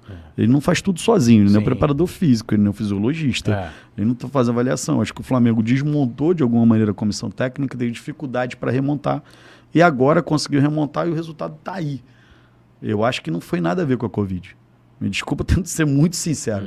Estão colocando culpa numa coisa que não é culpado. A qualidade da equipe de preparação. Você sabe que uma equipe, a gente aqui está falando de futebol, né? Ah. Equipe nem sempre é só a qualidade, é o entrosamento. Certo. É alguém ter confiança. Comunicação. A relação do futebol é uma relação. Eu fui médico do futebol há muitos anos, mas é relação de muita confiança. Você precisa conhecer o atleta. O que aquele atleta tá te falando. Como aquele atleta rende. O, o ritmo, o nosso ritmo fisiológico de cada um é diferente. Um trabalha melhor de manhã, outro trabalha melhor à noite. Um, um atleta, se você deixar ele descansar e ele não rende domingo. O Flamengo, por exemplo, agora tem um grande desafio. Nós temos duas grandes finais. Nós temos o brasileiro e aí tem aquela coisa, não vai poupar o time. E o time que não joga também não entrosa. Nós vamos poupar o time ou vamos botar o time para jogar e vamos chegar lá desentrosado? Descansa o time todo, bota todo mundo deitado na cama descansando, não treina com bola e vai chegar lá, vai ter condição física. Tudo isso no esporte são desafios. Né? A gente tem uma Arrascaeta aí com uma pubalgia, a Arrascaeta já vem se preservando alguns jogos. Então, quem vive no dia a dia do clube tem um entrosamento entre o treinador, entre o chefe do departamento médico, entre o ortopedista do departamento médico, entre o fisiologista, entre o preparador físico. Tudo isso tem uma equipe. Às vezes você fala uma coisa, o cara entende outra. Não é isso? A gente está vendo Sim. aqui uma. Está fazendo aqui esse bate-papo. Alguém que está entendendo aqui, a gente está trocando uma ideia. Terminado, pegar 10 pessoas, um entendeu uma coisa, o outro É, entendeu. Pô, é. o Túlio brigou com o Luizinho. Porra, o Penido não, não falou. O pai dele era, era imitador do Jorge Jesus. Porque se alguém pegar laço. Meu pai é imitador de Jorge Jesus. É, então assim, olha que loucura, porque você assim, às vezes dá um telefone sem fio, às vezes você trabalha junto, você gosta da pessoa, mas não dá liga na equipe. Eu acho que a gente não teve liga sem discutir a qualidade, porque eu não posso fazer esse Perfeito, julgamento, perfeito. mas eu acho que não, a equipe não estava bem, a comissão técnica em 2021, principalmente 21, a gente teve uma queda muito Sim. grande de rendimento. Você viu a qualidade e você viu na transição do Paulo Souza para o Dorival Júnior, gente a mudança na nossa condição física. Não é. Isso aqui não é normal. Todo mundo que chega no Flamengo, o treinador tem mania de inventar. O Paulo Souza resolveu dar jantar no final do jogo. O que, que isso tem a ver com rendimento? Não conhece, não conhece a filosofia de trabalho, não conhece a nossa, a nossa prática aqui, não conhece a cabeça do jogador, não conhece como faz a sua formação profissional.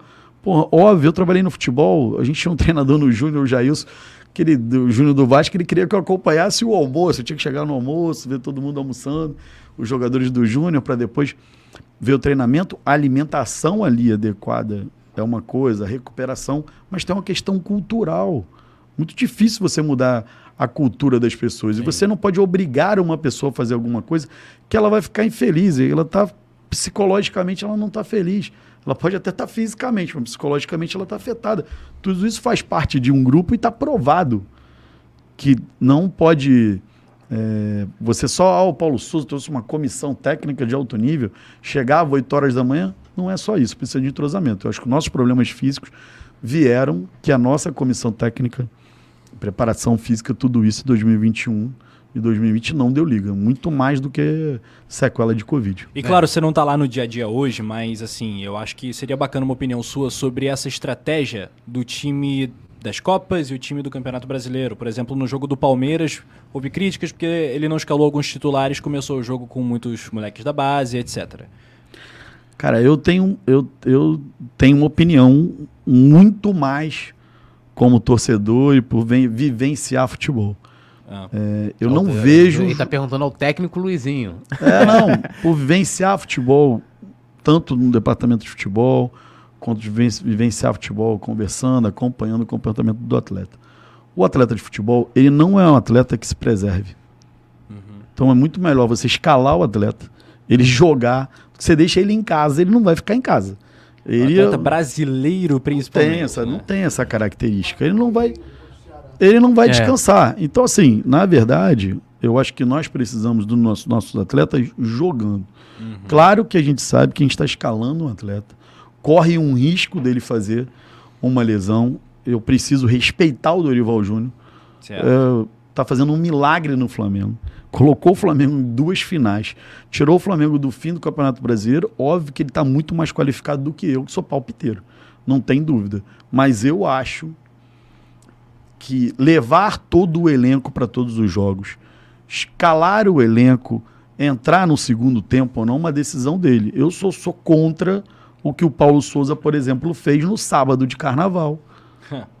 que foi jogar, não sei aonde, acho que era, não me lembro onde foi, contra o Boa Vista, não lembro onde foi que o Flamengo foi jogar, deixou todo mundo no Rio, foi todo mundo pro Sambódromo. Claro. E obviamente que o desgaste no Sambódromo é muito maior do que numa partida de futebol. O que eu acho é que nós precisamos, o Flamengo precisa de profissionalismo. Todos os jogadores vão a todos os jogos, vai escalar ou não vai, é mais importante, tem risco de lesão, qual é a característica, qual é o tipo de campo, o gramado está encharcado, não vocês lembram daquele Flamengo e Juventude lá, perdemos de 1 a 0 Pô, aquilo lá Mateuzinho foi vergonha trazer aquele aquela gramado, bola. Um campo encharcado como aquele, determinados jogadores não podem Waterpolo, jogar, né? jogadores mais leves É. têm dificuldade. Certo. Vai fazer uma lesão, estamos na beira de um- de um- de um- de um- um- um- uma disputa de título internacional como Libertadores. Então, eu acho que o Dorival Júnior tem qualificação e tem a minha confiança para a decisão. É claro que a gente, pô, a gente olha o elenco do Flamengo, olha o elenco do Palmeiras, obviamente que a gente acha que a gente tinha condição de ser campeão brasileiro. né? A gente tem certeza que a gente tinha condição de ser sim. campeão brasileiro. Mas o Dorival tem, nós, tem que ter crédito. Tem que ter crédito pelos acertos. Em alguma maneira, mesmo a gente discordando, tem que ter crédito. Não dá para eu aqui, palpiteiro, achar que você marca o Dorival Júnior. É, eu queria con- continuar essa questão da, da, da saúde, né? Eu até, assim, é, e você tava falando, né, da, da- questão da, da, da equipe, né? A área de fisiologia, departa, é, o, os preparadores físicos, né? Que trabalham junto com a parte do departamento médico. E aí, eu- lógico, né? Com certeza você acompanhou também. É, a galera criticando muito o Tanuri. Inclusive, eu até cheguei, falei isso até pra ele. Falei, pô, inclusive eu também. E aí a gente teve uma reunião lá no, no conselho no Flamengo e ele explicou. É uma coisa que eu até. A minha pergunta até pra ele foi em cima de comunicação. Que eu falei, cara, se você tivesse apresentado tudo isso que você tá falando aqui pra torcida, que não é nenhum problema. É como a gente tá falando da questão de licitação, da transparência e tal. A torcida talvez não iria. é, poderia até te criticar, mas não, de- não te culpar por tudo. Que não era nem uma crítica, né? era uma culpa. Ó, o Tanúrio, o açougueiro, meio que chamar um médico já. O açougueiro, o cara. Então, é, essa questão é, é, é- é, assim, é muito importante até pra galera entender e ter pessoas assim, tipo, né? Você é médico, é ortopedista, então você tem uma experiência toda. E, e indo, saindo um pouquinho da sua área, que é a questão que é muito debatida também, você falou em ciência, né? E, e hoje em dia tem todo um estudo em cima de ciência no esporte, né? Uma coisa que a gente estava aqui com o Neto, né? É, o, é Neto campeão né, de basquete pelo Flamengo. José Neto do basquete. O Sim. Zé Neto. E aí ele tava falando sobre essa questão da como evoluiu nos últimos anos. E um grande assunto também que vira e mexe, né, também entra em pauta, é, principalmente entre nós, torcedores rubro-negros também, é justamente a- necessidade, se o Flamengo tem ou não, de ter um psicólogo de forma permanente. Porque o Marcos Braz esteve aqui e ele falou: não. A gente não tem hoje, tem só pra base, né? Ele explicou aqui pra gente, só tem pra base permanente. Mas se o profissional precisar, a gente vai. E agora recente, nessa é uma entrevista do Everton, Everton Ribeiro, Ribeiro. né? Falando que ele foi buscar ajuda psicológica. Eu queria, assim, a sua opinião é, profissional, se você acha que é, é necessário manter de forma permanente, ou acha que é, isso ficar facultativo a cada um é, é melhor? Como é que você vê isso como, como médico? Primeiro, eu defendo o psicólogo permanente. Não tem dúvida da necessidade do apoio psicológico permanentemente, principalmente a formação do profissional dentro de casa. O psicólogo, o médico, o preparador físico que vem da base do Flamengo. Então, pegar o psicólogo trabalhando, ele começa no mirim, vai para o infantil, ele vai chegar no profissional. Ele vai ficar lá disponível, jogador. Mas ele tem que vir do futebol. Isso é igual o preparador físico. Tu não tira um preparador por, da academia e bota no futebol. Sim. O psicólogo é aquele que já convive ali na base, ele está ali disponível, não quer dizer que a gente vai usar. Mas tem que ter, ele já tem papo de boleiro. Ele conversa com o boleiro, ele já sabe o que está acontecendo, ele já entende. Quando a gente traz um garoto para a base, quando você traz é, do Espírito Santo, você muda a realidade dele, você imagina a cabeça de um garoto de 14 anos, 13 anos, vivendo sozinho no alojamento, sem pai, sem mãe, quais são os problemas que ele está vivendo ali. E isso acontece para aquele horizonte. Mas quando você traz um atleta profissional que está vindo da Europa para se adaptar, por que, que será que o Andrés Pereira não tinha em um grande jogador, mas você via que o Andrés não era um cara seguro? Sim. Ele não foi demais, né? Ele não, não é só sentiu no Palmeiras, ele não tinha segurança no Flamengo. O psicólogo é um profissional fundamental para tudo na nossa vida. Tem que estar ali para o Flamengo, para um gigante como o Flamengo. Ter um psicólogo contratado não significa nada como despesa, isso significa formar psicólogo. O Flamengo é clube formador. Assim como forma atleta, tem que formar treinador, tem que formar supervisores. A gente vê lá os, os supervisores, os ex-jogadores muito criticados. O Flamengo precisa fazer essa função, formar supervisores, formar treinadores dentro do próprio clube. Essa é uma da função. O treinador do Júnior ele tem que ascender para ser auxiliar do treinador principal. Precisa conhecer o jogador vindo, a gente precisa formar gente. Nós temos essa função. Mas eu queria falar que vocês têm uma função muito importante. Hoje, os canais de comunicação, como Coluna do Fla, como outros sites, como outros blogs, como outros papos, são muito importantes para esclarecer, porque aqui a gente tem condição de conversar. Sim. O cara vai ali naquela, nas mídias tradicionais, vai falar um minuto. O cara não consegue nem falar. Sim. O cara vai lá, bota o microfone lá na. na... Doutor Tanuri, não sei o que, não sei o que. Bom, o cara aqui ele tem espaço para conversar, espaço para poder se colocar, explicar o trabalho. O Tanuri é um grande médico, faz um grande trabalho, mas ele não faz o trabalho sozinho. Ele precisa ter instrumentos para trabalhar em conjunto. Precisa também. é, nós, quando as coisas estão dando certo, ninguém pergunta quem está no bastidor. Quando está errado, alguém está buscando um Cristo. Não é isso? E eu acho que assim, a gente tem no Flamengo algumas pessoas que estão no Flamengo há algum tempo, que tem um passado, tem um histórico com o Flamengo. Precisa que a gente dê, dê credibilidade, às vezes mesmo, mesmo que erre. Você acha assim, eu, eu cheguei lá em Montevidéu, vocês foram a Montevidéu, Aham. o meu sentimento depois daquele Flamengo e Grêmio, eu demiti o Renato Gaúcho na hora. Aquele que Eu tirou também. o Vitinho, né? Daquele que tirou o. Vitinho, o cara falou: esquece, eu chego sem treinador. Eu vou pra Montevidéu sem treinador aqui, ó. Rapaziada, vocês se resolvam aí. Vambora, vamos pra dentro, vamos ganhar título. Eu não quero treinador que manda time pra trás, que tira Vitinho, tira Vitinho, senão vai fazer segundo gol. Esquece sem Renato Gaúcho. Eu nunca vi uma final de campeonato que o, que o Renato Gaúcho quase foi vaiado, pô, dentro de Montevidéu. Então, vocês estavam lá, pô. Foi um branco. Ninguém cantou Renato, ninguém, ninguém. Porque ele já tinha perdido a credibilidade.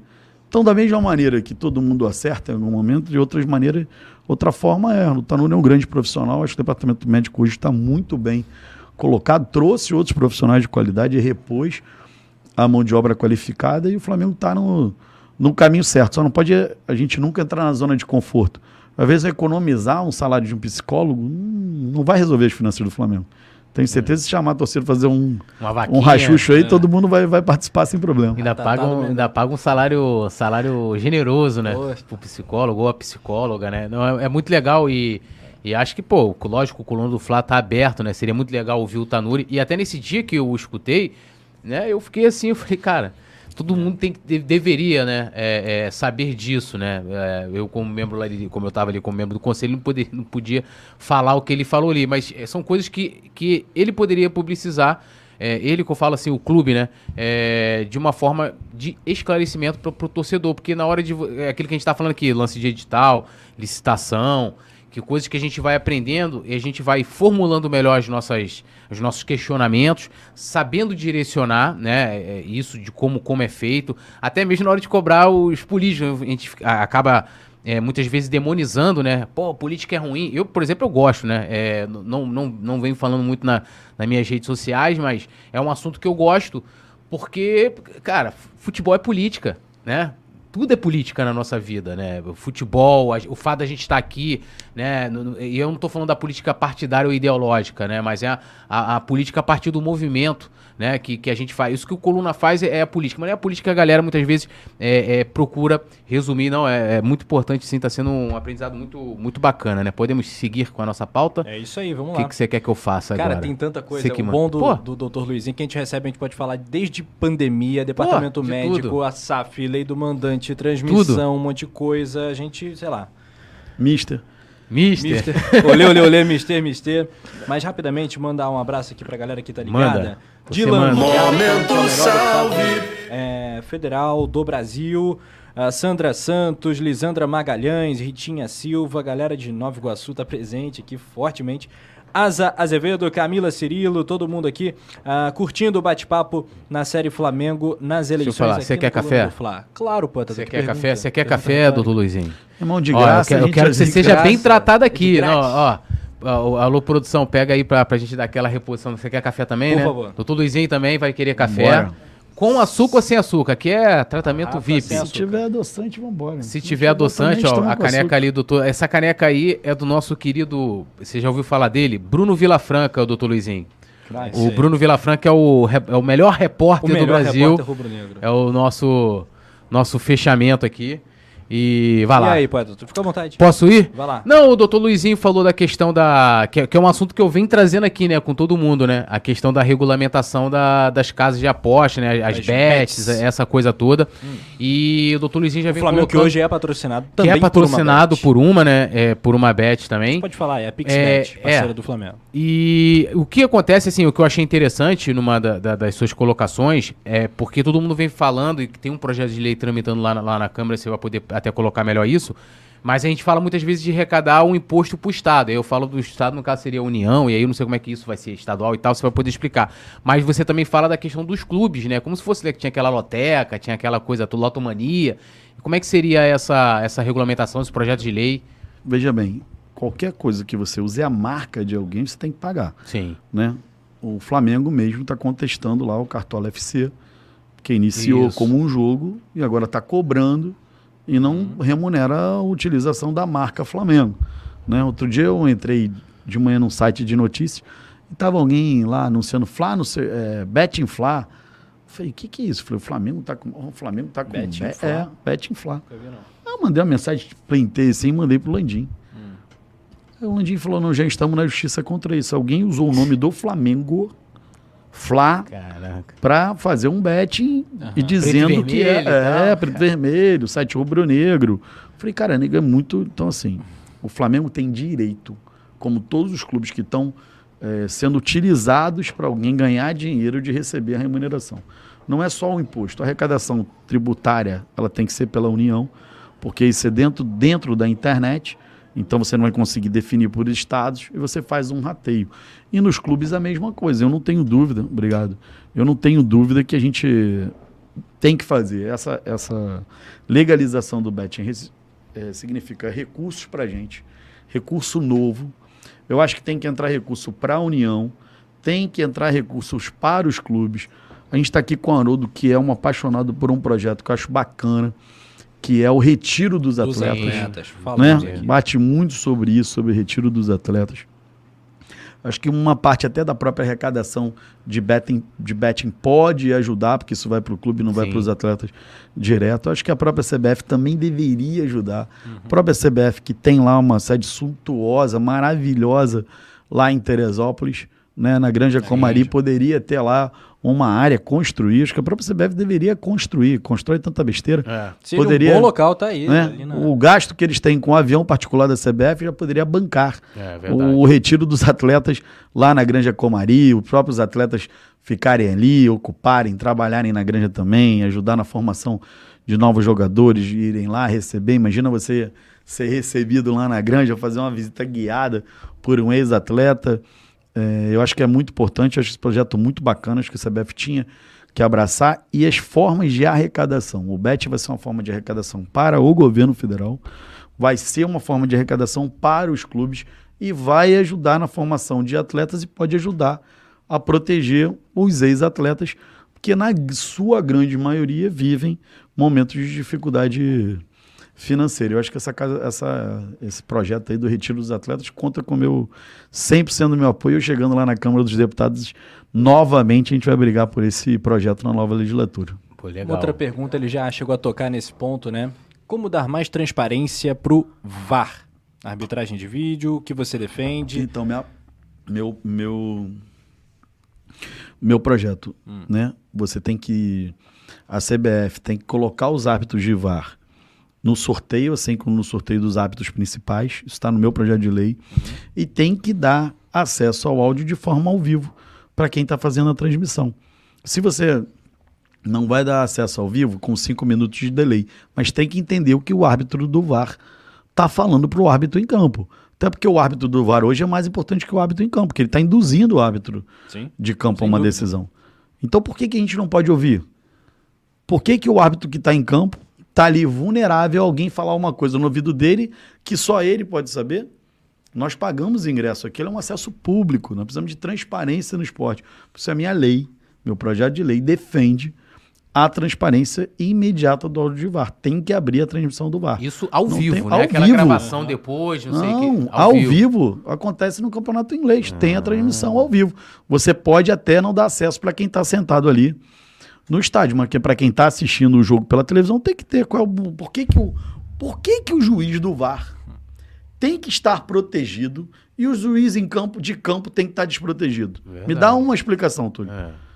Fala aí, Penido, por que, que o cara que tá ali decidindo ele a vida inteira com o seu apito e duas bandeirinhas, a decisão dele é pública e o que o cara do VAR tá falando não é público? Não tem explicação. Então, se tá ali, se nós estamos pagando, nós estamos pagando para eles serem contratados, ele tem que dizer no VAR o que que tá o que, que é, qual é a decisão, o que, que ele falou para o juiz, nós temos que entender qual é a linha de raciocínio que ele está utilizando, porque é uma paixão nacional, nós somos todos nós, isso aí está dentro do direito do consumidor. Alguém lá, um engraçadinho, bancado pelo, por, por CBF, não, o deputado está aí se metendo no, no, no, no futebol, está se metendo porque é direito de consumidor. É relação de consumo. Como eu grande- compro o meu ingresso para ir ver o jogo, é relação de consumo. Quando eu como o pacote lá do e Premier, credibilidade É, pro pô. produto, pelo amor de Deus. mas nós temos relação de consumo. Exato. Quando eu compro o canal lá do Premier para assistir, é relação de consumo. Quando eu compro o Flá TV, é relação de consumo. Direito do consumidor. Tem que dar transparência. Por que, que o juiz que está em campo fica exposto e o que está no VAR lá de costas ah, não pode falar o que quiser? Não. Transparência imediata e a gente vai lutar para que tenha transparência imediata do VAR. E, e como é que tá é, a tramitação, né? A gente sabe que tem tudo. Aí tem que para as no Congresso. comissões e tal. O problema é que, que tem uma tramitação demorada. A gente teve, é, no ano de 2020, 2021, não só, primeiro que a Câmara dos Deputados em 2021, a única comissão que funcionou foi a que eu presidi, a Comissão de Enfrentamento à Covid-19. 2021, as comissões retornaram, eu fui presidente da Comissão de Saúde e Seguridade Social, então, além da Comissão de Enfrentamento à Covid, eu era presidente da Comissão de Saúde e Seguridade, que lida com toda a assistência social, previdência. Nós estávamos voltados para o problema da pandemia e a gente não conseguiu andar com esse projeto. Ele tramita na comissão eh, de esporte e a gente vai tentar aprovar da forma mais rápida possível, levar na Santa CCJ e abrir a discussão ao plenário. Alguém pode ter alguma outra ideia também, emendar o meu projeto Aham. e ser satisfatório. A gente não é dono da verdade, não. E esse texto já tá disponível pra gente. Já tá. Depois eu vou disponibilizar o Pô, número show. do- desse projeto de lei, que eu não sei mais nada de cabeça. Ah, né? imagina. Na minha idade já tô ficando meio esclerosado. Também é muito projeto, muita lei, não sei quase número de nada. Não, e, e esse, é, esse de fato é muito interessante. Eu queria só aproveitar um adendo aqui, que de repente poderia ser incluído, e a gente estava até debatendo é, no Fla-Flu, eu- além de eu, eu fui para aquele jogo né, mal pra caramba, mas eu ainda fiquei com muita mais raiva do juiz, né? É, os juízes no Brasil, apesar de que hoje, lógico, é, é muito melhor do que alguns anos em termos de preparação, do árbitro ali, hoje a gente tem um árbitro de vídeo, mas o árbitro de vídeo, geralmente, o cara tem outra profissão. O cara é alérgico ao jogo. Inimigo do É, aí tem a galera que assim, a gente sabe, por exemplo, o VAR. Pô, por que, que o VAR na, na Premier League. Caramba, outro dia eu tava, tava vendo um lance, e foi um lance assim, que aqui no Brasil com certeza ia ficar parado uns 10 minutos. Os caras em um minuto. Foi ali, o cara escutou aqui. Ó, vou lá, vou lá olhar na, na TV. Olhou, um minuto. Aqui no Brasil a gente vê que o problema não é a tecnologia, não é o VAR que tira a emoção, né? É o ser humano que está manejando aquela tecnologia. Você não acha que deveria ter uma lei, assim como a gente teve, né? É, é, inclusive, na época, minha mãe ficou muito feliz, que regulamentar né, a, a, a- a profissão do árbitro, dele é, ser profissional, tipo, acabar essa coisa do amador. Ah, o cara. Eu sei que tem toda a preparação. Ah, vão falar, mas tem preparação. Mas o cara não vive pra ser pra, pra, pra arbitragem. Ele tem geralmente uma outra profissão. Você não acha que poderia ter uma lei regulamentando isso, até colocando ali CLT, aquela. Como foi feito lá na questão das, das domésticas, né? Que regulamentou, teve obrigação de assinar a carteira. Porque a gente tem que encontrar uma maneira, é como você estava falando da questão é, também da CBF, até estava o Júlio Lopes falando aqui, a CBF deveria, aí eu não sei se é questão econômica, se, os- se a classe de arbitragem prefere que seja assim, dessa forma, ah, eu posso levantar um dinheiro por fora aqui, continuo trabalhando. Você não acha que deveria ter um PLzinho lá não, pra... Como a gente faz na Câmara dos Deputados, e aí eu vou acolher a tua sugestão. A gente chama uma audiência pública e escuta as partes. Uhum. A gente precisa escutar os árbitros né, que são a favor e contra a profissionalização, precisa escutar a CBF. Às vezes a gente tem um ponto de vista, né, um árbitro, é, ele ganha por partida. Então, se ele tiver ali um registro profissional e ele exercer uma outra profissão, pode ser que atrapalhe o registro profissional. Então, ele faça a opção uhum. de não ser árbitro. Então, acaba um dos maiores árbitros do, da história do Brasil, Arnaldo César Coelho. Sim. Era um corretor de valores imobiliários, um cara extremamente bem sucedido. Ele poderia, tendo que estar vinculado na carteira dele como árbitro, ele poderia tomar a decisão de não ser árbitro. A gente pode afastar os profissionais a gente tem que fazer uma audiência pública, que é assim que a gente faz na Câmara. A gente escuta todos os lados e dali nasce um projeto de lei, nasce um embrião de alguma coisa que a gente possa tornar a profissionalização. Eu não me sinto qualificado para dar uma opinião ainda formada sobre isso. É, toda vez que a gente faz uma audiência pública, parece que as pessoas acham que a gente está fazendo um jogo combinado. E a gente não está. A gente chama uma audiência pública e vai ouvir as pessoas. Tem que ter a capacidade de mudar de ideia também.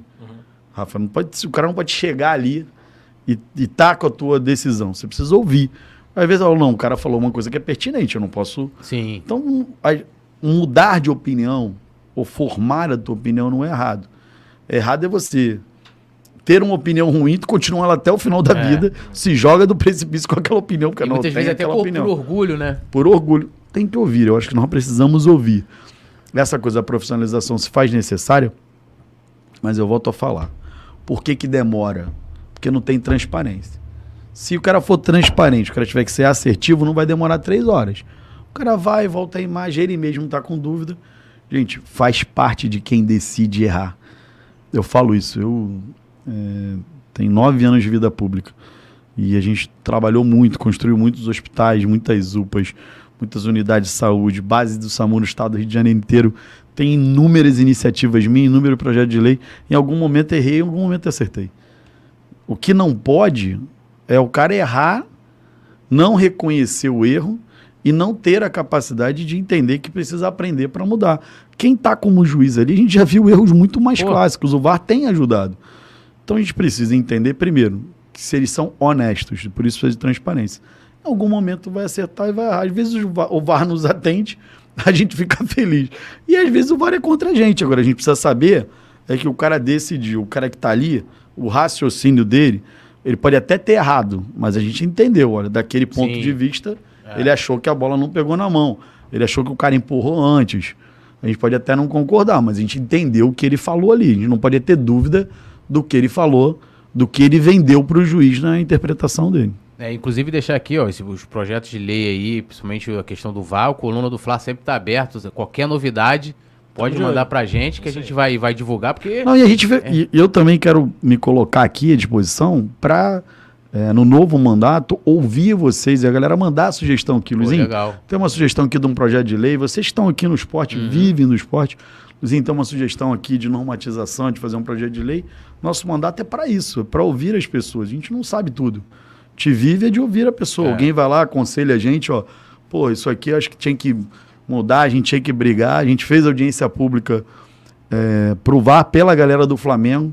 Porra, é um absurdo o que está acontecendo, então vamos ouvir aqui o Gaciba, vamos ver o que está acontecendo. Na época era o Gaciba.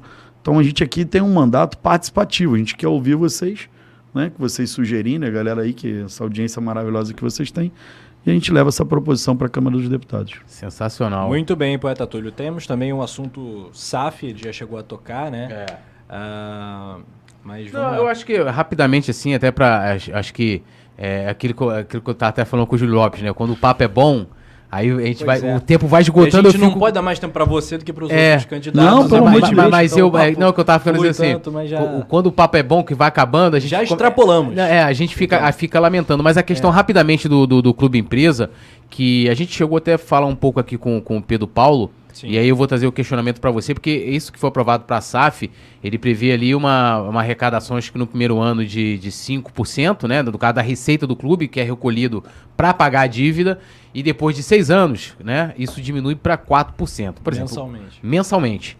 O Botafogo tem uma dívida de quase um bi. Atlético deve estar passando disso, Corinthians, né? E aí, mas pelo menos dessas equipes que mais devem, o Botafogo é a única que, que é SAF, né?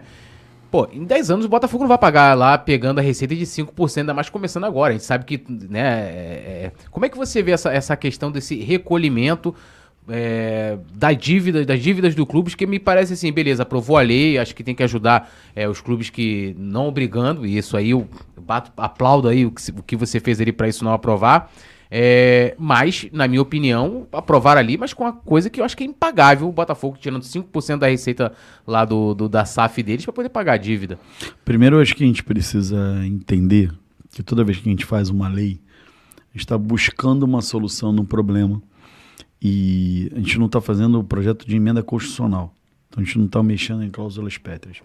A lei ela vai mudando conforme a nossa necessidade e a realidade do Brasil e do mundo. O mundo, quando surgiram as primeiras leis, a gente não tinha informação digital, a gente não tinha quase, quase nada. A gente precisa entender, se for necessário fazer algum tipo de, de alteração, acho que tem que pensar em ser feita. Eh, eu tenho algumas restrições quanto à SAF. Particularmente, eu não gostaria que o Flamengo Se, cite ra- tornasse. rapidamente algumas delas aí. é, cara, não tem jeito, você está falando de uma, uma empresa que busca o lucro a qualquer, qualquer preço. Nós estamos pra, pra- na final da Libertadores. Tem preço vender o Pedro hoje? Não, Tem preço? Não? não. Se ele for convocado, ele vai valer não sei quantos milhões de euros. Alguém chega com uma proposta, vai vender o euro, vai vender o Pedro na final da Libertadores? Pô, e será que o cara que é empresário, é dono da SAF, tá com problema numa outra empresa dele, ele vai deixar de vender? É, o Bragantino aconteceu Ou isso ele- com o Claudinho, né? Saiu no meio, tava fazendo uma boa temporada. Então será que ele meio. vai deixar de vender na véspera da final da Libertadores, precisando fechar o balanço de uma outra empresa dele e vai deixar de vender o Pedro? Então eu não acho, pelo nosso nível de comprometimento, paixão com o futebol, que ex- é, excede a lógica. Né? Nós não pensamos no Flamengo como empresa, nós não pensamos no Flamengo como ah, o Flamengo precisa ter caixa, não precisamos, o Flamengo precisa ter título. Então tinha uma era do Flamengo, né, num outro presidente, o Flamengo está muito bem financeiramente, não ganhando nada. Eu brincava todo dia, o Flamengo não é banco, pô. O Flamengo precisa ganhar título. Não tá preocupado com o financeiro. É pagar as contas e ganhar título. Precisa ser bem administrado para comprar bons jogadores para ganhar título. Não precisamos ter saldo em caixa. Nós precisamos é ter saúde financeira para ganhar título e ter bons jogadores. Então, assim, eu não consigo enxergar que você vai pegar lá o John Textor lá, como é que não sei o nome, pronunciar exatamente como é, que isso é aí, mesmo, como é que John é? Textor. John, Tex, John Textor lá, ele vai vir pra cá, se apaixonou pelo Botafogo, não sei o quê. Tá lá, e revelou um cara na final do campeonato. Ele tá com a empresa dele devedora lá fora. Ele é Aston Villa, qual o time É, que ele Crystal toca lá? Palace. Crystal Palace. Crystal Palace, Crystal Palace está lá devedor, falindo pra cair no campeonato inglês. Ele- Quem me diz que ele não vai tirar o jogador e não vai botar um Crystal Palace se estiver na janela? Quem me diz que ele não vai fazer isso? Então, assim, eu, como apaixonado pelo Flamengo, como pra gente isso, isso passa do racional, né? Pra gente é importante o Flamengo campeão. Sim. Só eu falei, indeniza esse Paulo Souza, manda embora, faz qualquer coisa. Pô, mas se livra disso, tá dando errado. Eu não acho, não acho o Asaf um modelo interessante para nós que somos apaixonados por futebol. Para quem vive do Flamengo como empresa, quem ganha dinheiro do Flamengo, quem vive do, do- Flamengo de outros objetivos é uma outra coisa. Mas para gente que tem no Flamengo uma paixão, tem no, no Flamengo uma, uma coisa que lida a gente aqui no emo- no emocional, a gente gosta, o Flamengo perdeu, a gente fica chateado. O Flamengo ganhou, a gente tá em euforia, né? Uma coisa meio, meio quase que maluca, mas é, é a nossa vida para quem é flamenguista. Né? Tá aqui, a gente tá brincando. Vocês estão estão falando aqui de Flamengo. A gente fica, eu fico brigando todo dia, né? Vocês sabem que 29 de outubro é a véspera do segundo turno Sim. né? das eleições. E eu fico brincando com o governador Cláudio Castro, Cláudio, vamos trabalhar para ganhar no primeiro turno, porque no segundo turno eu tô igual aqui. Vamos, vamos trabalhar, vamos, vamos trabalhar para tu ganhar no primeiro turno de qualquer jeito. Todo dia a gente se fala brincando. Vamos você trabalhar. Essa é a grande preocupação, É. né? do- Eu, fico, eu fico falando com ele, eu falo, porra, vamos trabalhar. Às vezes, meia-noite, ele me liga, tá onde? Falou, tô fazendo, tô saindo não sei da onde. Ele falou, porra, meia-noite tu já tá indo pra casa? vamos trabalhar, porque precisamos, precisamos ganhar aí com a eleição com o Cláudio no primeiro turno pra poder estar em Guayaquil. Uma brincadeira, óbvio, né? Não, é Mas claro, mas faz respeitando, respeitando todos os, A gente, a os gente candidatos a governadores, até porque, não sei se vocês já repararam nisso, tirando o Ganime, né, que é um amigo e é vascaíno doente, Sim, ele teve aqui com a É, gente. Só o o Rodrigo Neves, o Freixo e o Cláudio Castro são É. rubro-negros, né? Ou o Ciro Garcia, que O o Ciro, o Ciro é Botafogo. Ciro é Botafogo. É, Só o Ciro eu não sei. o- Ciro Garcia os Botafogo. quatro que a gente Você tem. não conhece Paulo o Ciro, não? Ganime, Não, não. O Não Ganime é, Ganime é amigo, coitado. É, deputado federal Foi comigo. um grande papo com o Ganime. Bacana, bacana, amigo vascaíno, mas porra, que eu perturbo ele, foi tesoureiro do Vasco. Nossa senhora. que Não, eu- e- O que eu brinco com O ele é negócio de maluco. tempo de o voltar. Haroldo falou, Haroldo, bate e volta, dá se o Coluna for com é você, você tem que garantir a gente aqui no outro dia pra poder votar no segundo turno, cara. É isso aí. Não, Não, mas ó, você pode aproveitar. Você- provavelmente você vai falar com o Cláudio Castro, falar, governador, você tem que ir lá no Coluna do Fla. Pra ganhar votos com a nação rubro-negra. Pra explicar, rapaziada, agora já tá ficando craque, que eu já, já sabe que eu vou me esperar. Agora, além de ler PDG, que o Rafa brinca comigo, que eu Tudo, li. tá na dieta do Túlio, PDGs acorda, Pô, do Ganime um tem PDG. 186 páginas, do do Freixo 100. Eu leio. Aí agora, ler, agora vou ler as leis de licitação. É mesmo. É, agora eu vou. Bem, o doutor Luizinho aqui já, já. Você vê que você tava falando que a gente sempre aprende na vida, a gente sempre aprende. Por isso que eu tava ali. Não, mas e aqui, e aqui? Porque é Tu importante. que gosta de livro, eu vou te mandar um, Opa, aí um sim. livro sobre licitação pública. Pô, aí sim, aí. Aí, tu vai se facilitar. distrair. Legal. Não, mas, ó, sensacional o papo. mulher vai querer me matar mais um livro, mas. Não, mas ela vai, vai, vai. Mais vai, um vai menos um, aceitar. né? Haroldo, pra quem já tá cheio de Vamos problema perguntar em pra- casa, vamos perguntar não pra vai ser um livro, né? É, não, Porra, você já me tamo- deixou. Já estamos cheios de problema. É, não, tem espaço ainda na minha prateleirazinha que tem lá, mas ó. Claudinha! Chama Claudinha, vem aqui, por favor. Pode não. Não, Claudinha. quase morrendo, tadinho. É. Ah, Mas aí você, manda depois. Ele, quem me deixou, ele depois, me é. deixou na. Essa na- questão desse livro tem que ser na- debatida. me deixou exposto da outra vez, mas sabe que eu, eu te deixei também, né? Fiz você pedir um namoro, namoro ao vivo no Maracanã, você sabe dessas, vou te contar a história. Quem pediu meu namorado de namoro foi o Túlio. Ah, não, não fui eu. O que eu fiz? Ele, a Carol, nossa querida Carol.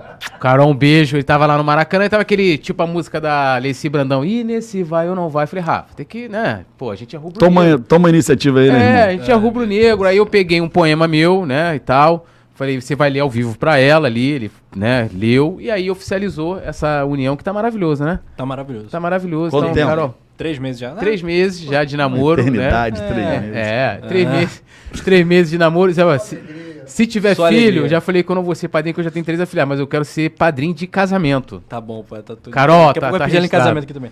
É... lei do mandante, você participou da votação, na, da aprovação, né? Da lei A gente trabalhou não só pela votação, mas ela veio oriunda do governo federal de uma MP. Aham. Na época, o presidente da casa, que, que, que era o Rodrigo Maia, que é um cara que eu, que eu até gosto, ele deixou essa MP caducar, voltou em projeto de lei, a gente trabalhou, negociou bastante. Acho que a lei do mandante é um avanço. Acho que ela não ainda não ela não foi bem entendida e ela não está sendo utilizada ainda da forma que ela vai poder ser utilizada pelos próximos anos. Qual Mas você acha que é uma dinâmica ideal para direitos de transmissão? não, eu gosto do, do- do direito da, da lei do mandante. Eu só acho que a gente precisa é, entender que tem uma retroalimentação entre a TV aberta Uhum. e o futebol. Quando os clubes acham que podem fazer uma negociação, tirar a TV, tirar a TV aberta, a TV aberta, ela nos ajudou, assim como o rádio aberto, ajudou a fazer o Flamengo ser esse gigante que ele é no Nordeste. As pessoas ou- paixão. ouviam lá a Rádio Globo, a Rádio Nacional, Nacional. a Rádio Tupi. Então, assim, eu acho que só precisa ter uma visão mais de longo alcance. Eu acho que o direito do clube, ele é inalienável. Uhum. É dele. Por isso que eu sou defensor da lei do mandante. Só precisa ter uma negociação com a TV aberta, com outros olhares, entendendo o momento de pandemia que os próprios clubes também viveram e as próprias TV abertas vivem. A concorrência com a internet é muito grande, né, com outros meios de comunicação. De uma maneira ou de outra, igual hoje a nossa, nossa imprensa, né, como os jornais. Muitos de nós utilizamos, vocês que estão trabalhando, trabalham dentro do- dos canais, dentro das redes sociais, dos canais de comunicação, acabam se alimentando de notícias oriundas também da imprensa. Então, tudo isso se faz necessário. Acho que a lei da mandante é um avanço, mas eu acho que a gente também não pode deixar de ter uma negociação com a TV aberta, e aí eu acho que muitas pessoas também demonizaram a TV Globo num processo. Eu acho que a TV Globo ela é importante para o Rio de Janeiro, porque ela tem sede aqui no nosso estado, na nossa cidade, e acho que o Flamengo precisa ter uma boa, um bom entendimento. Acho que a gente não pode ficar só nessa, nessa briga, protegendo o Flamengo e os outros clubes, tipo como o Carioca, né? A gente sabe, o Carioca ele tem um sucesso maior quando ele está numa É. TV aberta, com maior repercussão, mas Claro. eu acho que a lei do mandante foi um avanço, a gente ainda vai, ao longo dos anos, aprendendo a usar melhor ela, usar aprend- a instrumento como o Fly, como o Flá TV, como o YouTube, a gente vai usar isso melhor ao longo dos anos, como o americano usa, sem abrir mão da cultura da TV aberta. Isso. É, eu concordo Mas muito. Sempre com a TV no mudo, né? É. Ou Não, canal é, cara, o Brasil, você vê, você vê que loucura, né? O jogo, pô, o jogo do Flamengo é na TV aberta, na Libertadores, perdendo pro, pro programa de reality show, reality show da Globo, pô. Sim. Então, pra gente ver, porque assim, muitas vezes a pessoa chega lá, é aquele costume, né? Liga, igual o rádio. Aí você pega ali, você bota no rádio, deixa ali, né? E tá ali. Deixa rolando. Deixa É rolando, meio você vai. automático. É, pô. Vai, é, é, é, é muito importante isso que, que o Luizinho colocou. E até a maneira de você, primeiro, assim, o Flamengo. é, e aí, não, lógico, é, é, às vezes é a vontade de querer fazer, né? Que teve aquele negócio do, do, do Maicujo, não sei o que, aquela polêmica toda, de um mercado que, assim, a gente ainda não tá igual os Estados Unidos, né? E eu Ou- quero, eu quero falar uma outra coisa, que é a nossa importância de vocês, a nossa, de quem dirige o Flamengo, da formação dos novos torcedores. Sim. Sim. Por isso a importância de você usar todas as mídias. Porque a gente precisa torcer, a gente precisa dar uma criança. Cara, é, tu- eu vou andando pela rua, pego um, um moleque, as crianças vêm falar comigo, me abraçam, me beijam. Né? Essa coisa da campanha Aham. tem isso, rola muito isso, né? Isso é muito legal. Eu canto a música, canto samba, dança funk, tiver uma criança, tiver um rubro-negro, vem a vontade logo de dar uma camisa. viu? Esse é o, o problema. Eu vou fixando isso, dá a camisa do Flamengo. Tem uma menina que trabalha comigo hoje lá, pô, o filho dela, eu nem sabia. A gente foi numa festa, a minha esposa falou, Luizinho, tá nervoso ali que ele quer tirar uma foto contigo. Aí ele veio, me abraçou, tirou uma foto comigo, com o doutor Luizinho, eu vi, ela, ela falou, a menina trabalha com ele, falou, Luizinho, ela, ela- ele tem idolatria por você. Eu Falei, qual o time dele? Ele, ah, ela é Vasco. Eu Falei, pô, mas ele é Vasco a Vera? Não, tá, então vou dar uma camisa do Flamengo pra ele. então assim, essa formação do nosso, a TV aberta, e todas as mídias, ajuda a fazer o torcedor do futuro. Claro. Porque nós somos criados nessa paixão do Flamengo, porque a gente viu isso acontecendo. Isso naturalmente veio para nossa casa. Né? Entrou na nossa veia. A gente também tem que olhar que a gente precisa manter os nossos 50, 60, no futuro 70 milhões de torcedores. Hoje Talvez a concorrência gente não é muito pode... alta, né? Não é só o Sim, futebol. pô, os garotos são apaixonados opção. por basquete, por NF, é, é, NFL. NFL, Jogos é, eletrônicos, Jogos eletrônicos, Pô, era de mas games. hoje, mas é hoje pra poder seduzir a criançada com o Flamengo tá fácil, pô. Tá Hoje vendo tá tudo. fácil. Na minha Sim, época mas, tava. pô, você, a gente brigava, a gente, com o futebol, né? a gente brigava, nossa vida era jogar bola o dia inteiro. Vocês É. já são mais novos, a minha vida era só jogar bola, o dia Não, inteiro jogando bola. essa época. Rafa não Joga na rua, rua, rua, bola, bola, bola, bola, a gente só fazia isso. Nós não fazíamos mais nada na vida. Futebol, futebol, futebol, futebol. Sábado jogar bola, domingo jogar bola, era, era a nossa diversão. Hoje, ó, olha que eu pratiquei outros esportes, mas a nossa diversão, nós- hoje a gente concorre com games, com É. outros atrativos. Outros a molecada clubes, se reúne né? Para jogar europeus. games. Os clu- clubes europeus. Você vê aí, meu filho apaixonado pelo Arsenal. É mesmo? É, eu falei, Ah, logo o tu- Arsenal. Eu falei? "Onde Mas é que tu tirou isso? o Arsenal é o Botafogo da Inglaterra. é nada.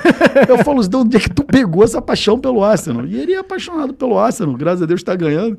Que ele tá até do Arsenal fica de, de mau humor. E a, a importância da gente, culturalmente, criar nossas crianças com a cultura de gostar do Flamengo, do hábito. Então, acho que essa questão da lei do mandante ela é boa. A gente precisa também ter um entendimento bom com a TV aberta. Perfeito. Muito bom. Que papo maravilhoso. Faltou Maravilhoso. alguma coisa, Poeta Túlio? Faltou alguma pergunta, doutor Luizinho? Que é... Nada, A gente sempre pergunta para os convidados É. isso. Cara, a gente vai aqui que a gente conversando. Não fez, que eu, não, eu, eu fico tão de coração aberto no Flamengo. E tem tanta. Sempre gosto de falar do Flamengo, isso é uma coisa que a gente gosta de participar. Claro que a gente gosta muito de falar de política. E eu trabalhei e ajudo o Flamengo por uma coisa minha. Eu até tenho vergonha de falar de política no Flamengo. Né? Acho que a gente tem, tem muito esse dedo, Haroldo. As pessoas que convivem comigo, eu tenho muito dedo de falar muito isso sobre política do Flamengo, porque a gente faz porque a gente gosta. A gente tem paixão pelo Flamengo, tem paixão pelo esporte. Eu não sei nem todos os assuntos que a gente foi falando aqui, que a gente foi falando Pô, tanta coisa aqui. tanta coisa. Já falei palavrão, falei, meu Deus do Entendeu. céu, falando Não, palavrão pode, aqui. aqui é... Aqui é liberado. Aqui é sem filtro. Então, eu queria que agradecer muito a oportunidade de estar aqui. Foi um Honra papo nossa. super, super bacana com vocês, cara, que, que fazem aqui. São vocês que estão fazendo o Flamengo.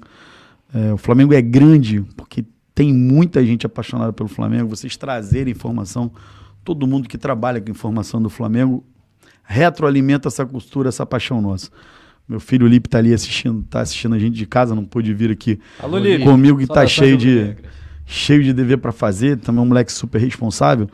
É, essa retroalimentação se dá através de vocês, né? A gente não tem mais isso, a gente não tem, não criou a relação que a gente já teve no passado com os comentaristas. São vocês, nem vocês têm a noção da responsabilidade que vocês têm de formar os novos rubro-negros, de estimularem a gente. Vocês são como os jogadores, né? Vocês têm essa responsabilidade também, os treinadores. São vocês que motivam, O poeta trazem, é o típico trazem a jogador marrento, assim. É, né? Gosta de tirar foto. Quer massagem, não É, quer, toalhas eu- brancas. É. Eu, eu não gosto de tirar foto que o, o quer Rafa- café, ficou pedindo café aqui, É, né? Isso, café, quer massagem, é, café quer com água. É porque tu o imagina se ele fosse, meu café no sentido tu imagina se ele fosse jogador, ia O querer quê, massagem todo dia. estrela. Doutor Luizinho, você não tem noção. Na verdade, eu sou aquele, aquele o operário do Coluna. O Rafa é o galã. Ele, pra tirar uma foto. é, é, a gente tirou um montão de foto ali, né? Ele vai pedir todas as fotos e ele vai escolher a que melhor. Ele vai escolher qualquer uma Engano, foto. seu está tudo postado, inclusive. está- a sua arroba tá marcada lá nas redes É, sociais. qual- até- qual- passa aí, Cara, eu até desliguei meu telefone, porque, pô, meu arroba é arroba doutor Luizinho. Arroba Todas Dr. as Luizinho. redes, pra galera Todas as seguir. redes, tudo doutor Luizinho, Facebook. Você já postou a foto já com o doutor Luizinho? tudo postado. Tá tudo postado? Tudo Vocês são os postado. caras assim, eu não tenho capacidade de tocar isso aqui, mas meu telefone aqui não para de tocar. de pronto. Desliguei meu telefone, deixei ele lá de fora. Fiz aqui um momento aqui de, de, de relaxamento, faltando seis dias para a eleição, né? Um momento muito importante para a vida de todos nós brasileiros. E para mim aqui foi uma honra estar aqui com vocês. Liguei meu telefone, toquei aqui com Eu o coração aqui, ó. aberto. Ó, ó, olha só, a bio, né? Que agora fala assim. É bio. Bio, né? No Instagram. Deputado federal, marido da médica Sara Bragança, pai da Bia e do Lipe, Flamengo e apaixonado por saúde. Tá lá o Flamengo Claro. na descrição. Não tem claro, como, e- isso aqui. E em primeiro lugar Todo mundo a sabe saúde. disso. ó. Flamengo acima da saúde. Mas eu, cara, vamos, vamos, vamos ser justos, né? Eu já nasci com meu pai me colocando, então eu já nasci rubro-negro. Eu fui ser médico, entrei na faculdade com Depois, 18 né? anos, né? Filho do Mister, faltou o filho, Filho do Mister, Mister. Eu vou mandar. É que, é, tu sabe que isso aí a gente já tentou dar uma mexida, que tem pouco caracteres, né? Vou botar lá filho do Mister, mas minha mãe vai querer que eu coloque também. Porra, não dá espaço, Mister. começa a brigalhada. Qual é o feminino de Mister? É Miss? Filho do, É. da Miss e do Mister. Da é Miss. Isso aí. É isso aí. É isso aí, olha, foi maravilhoso. maravilhoso, uma Passou honra recebê-lo aqui. E, e assim, a- você jogou uma responsabilidade em cima da gente aqui, rapaz, importante. Mas também, assim, é, é, aqui o, o bate-papo que a gente teve, assim, é, é, me, me pareceu, né? A gente tá aqui analisando propostas, conversando, batendo papo, ouvindo ideias, né? Dando opinião de que você tem o peso né, da responsabilidade né, de estar lá no Congresso, de partici e, e participando. Muitas vezes a gente olha né, o- o- os candidatos, os deputados que. é, e, e muito, que assim, eu fui descobrir né, de, a, a atuação de muitos pesquisando, né? É, então é, é legal que a galera, eu sempre falo isso, a galera lê o PDG e fala assim, ah, pesquisem sobre o seu candidato. Doutor Luizinho, ah, por que que... Vai lá nas redes dele, joga no Google também, vai procurar né, o projeto de lei que ele já fez, o que ele assinou, o que ele participou. Então, e, e aqui me mostrou aqui no nosso papo, né, que você tem é, noção dessa, dessa responsabilidade que você carrega. E eu desejo, assim, muita sorte no, no dia da eleição, né, que é agora né, o próximo domingo, né? Vai estar todo mundo aqui, vai, vai votar, primeiro turno. E vamos embora com o nosso Flamengo, tomara que dia, dia 12... Dependendo do Haroldo, a gente vota no segundo turno Volta também. também a tempo, né? Chegamos Dia- a tempo do- dia- no bate-volta É. pra votar. Dia 12, 12, 19 É a festa da 29. Libertadores, a festa da democracia. Copa do é a Brasil, festa, 12, 19 e 29. A gente tá todo mundo feliz, sorrindo, né? Ingressos esgotados já pra Copa do é, Brasil. ingresso já pra Copa do Brasil já foi. Você Loucura. comprou seu ingresso? Eu vou de imprensa, parceiro. Mas já, recebeu sua o jogo, resposta? né? querido? Preferi estar no setor norte? Preferi estar no setor Ah, norte. é. Mas, Luizinho, tudo nosso, nada dele. Estamos Vamos embora. Saudações rubro-negras, dá o recado final aí pra galera que acompanha. a Não, só agradecer a aqui. galera que acompanhou a gente aí. Uma vez Flamengo, Flamengo até morrer. Muito obrigado aí a vocês. Foi sucesso. Desafio. chat, Muitos elogios. É, desafio a gente é, participar dessa eleição. Tive 103 mil votos na outra eleição. Toda vez que a gente olha aquele Maracanã lotado ali, a gente sabe que teve mais votos que o Maracanã lotado. Caramba, e a gente sabe que isso também é a nossa responsabilidade de defender essas pessoas, defender o Estado do Rio de Janeiro. Não só os que votarem em mim, mas todos. Sim. Defender o nosso país. Nós somos só 513 na Câmara dos Deputados.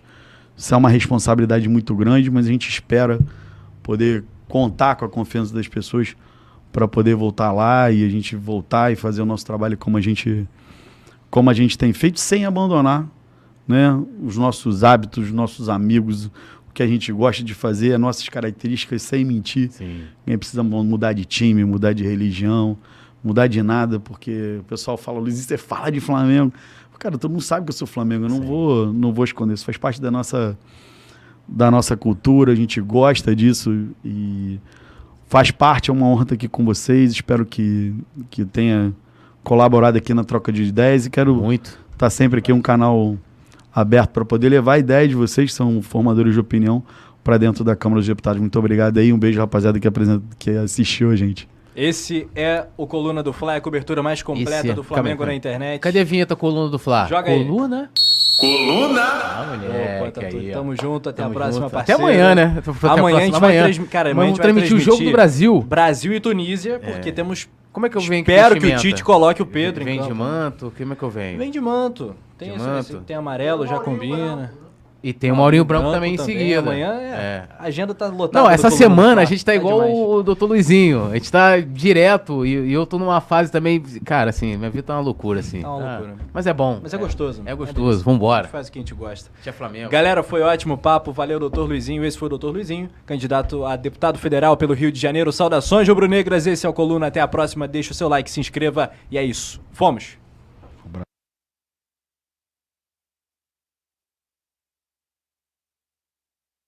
Alô, nação do Mengão! Esse é o Coluna do Fla. Seja bem-vindo. Se inscreva no canal, não esqueça de deixar o seu like. Pega o link, compartilha pra geral. Comente, comente bastante, queremos te ouvir. Aqui você tem a melhor transmissão dos jogos do Flamengo na internet. O Coluna é brabo e tem o Podfla, o podcast da nação.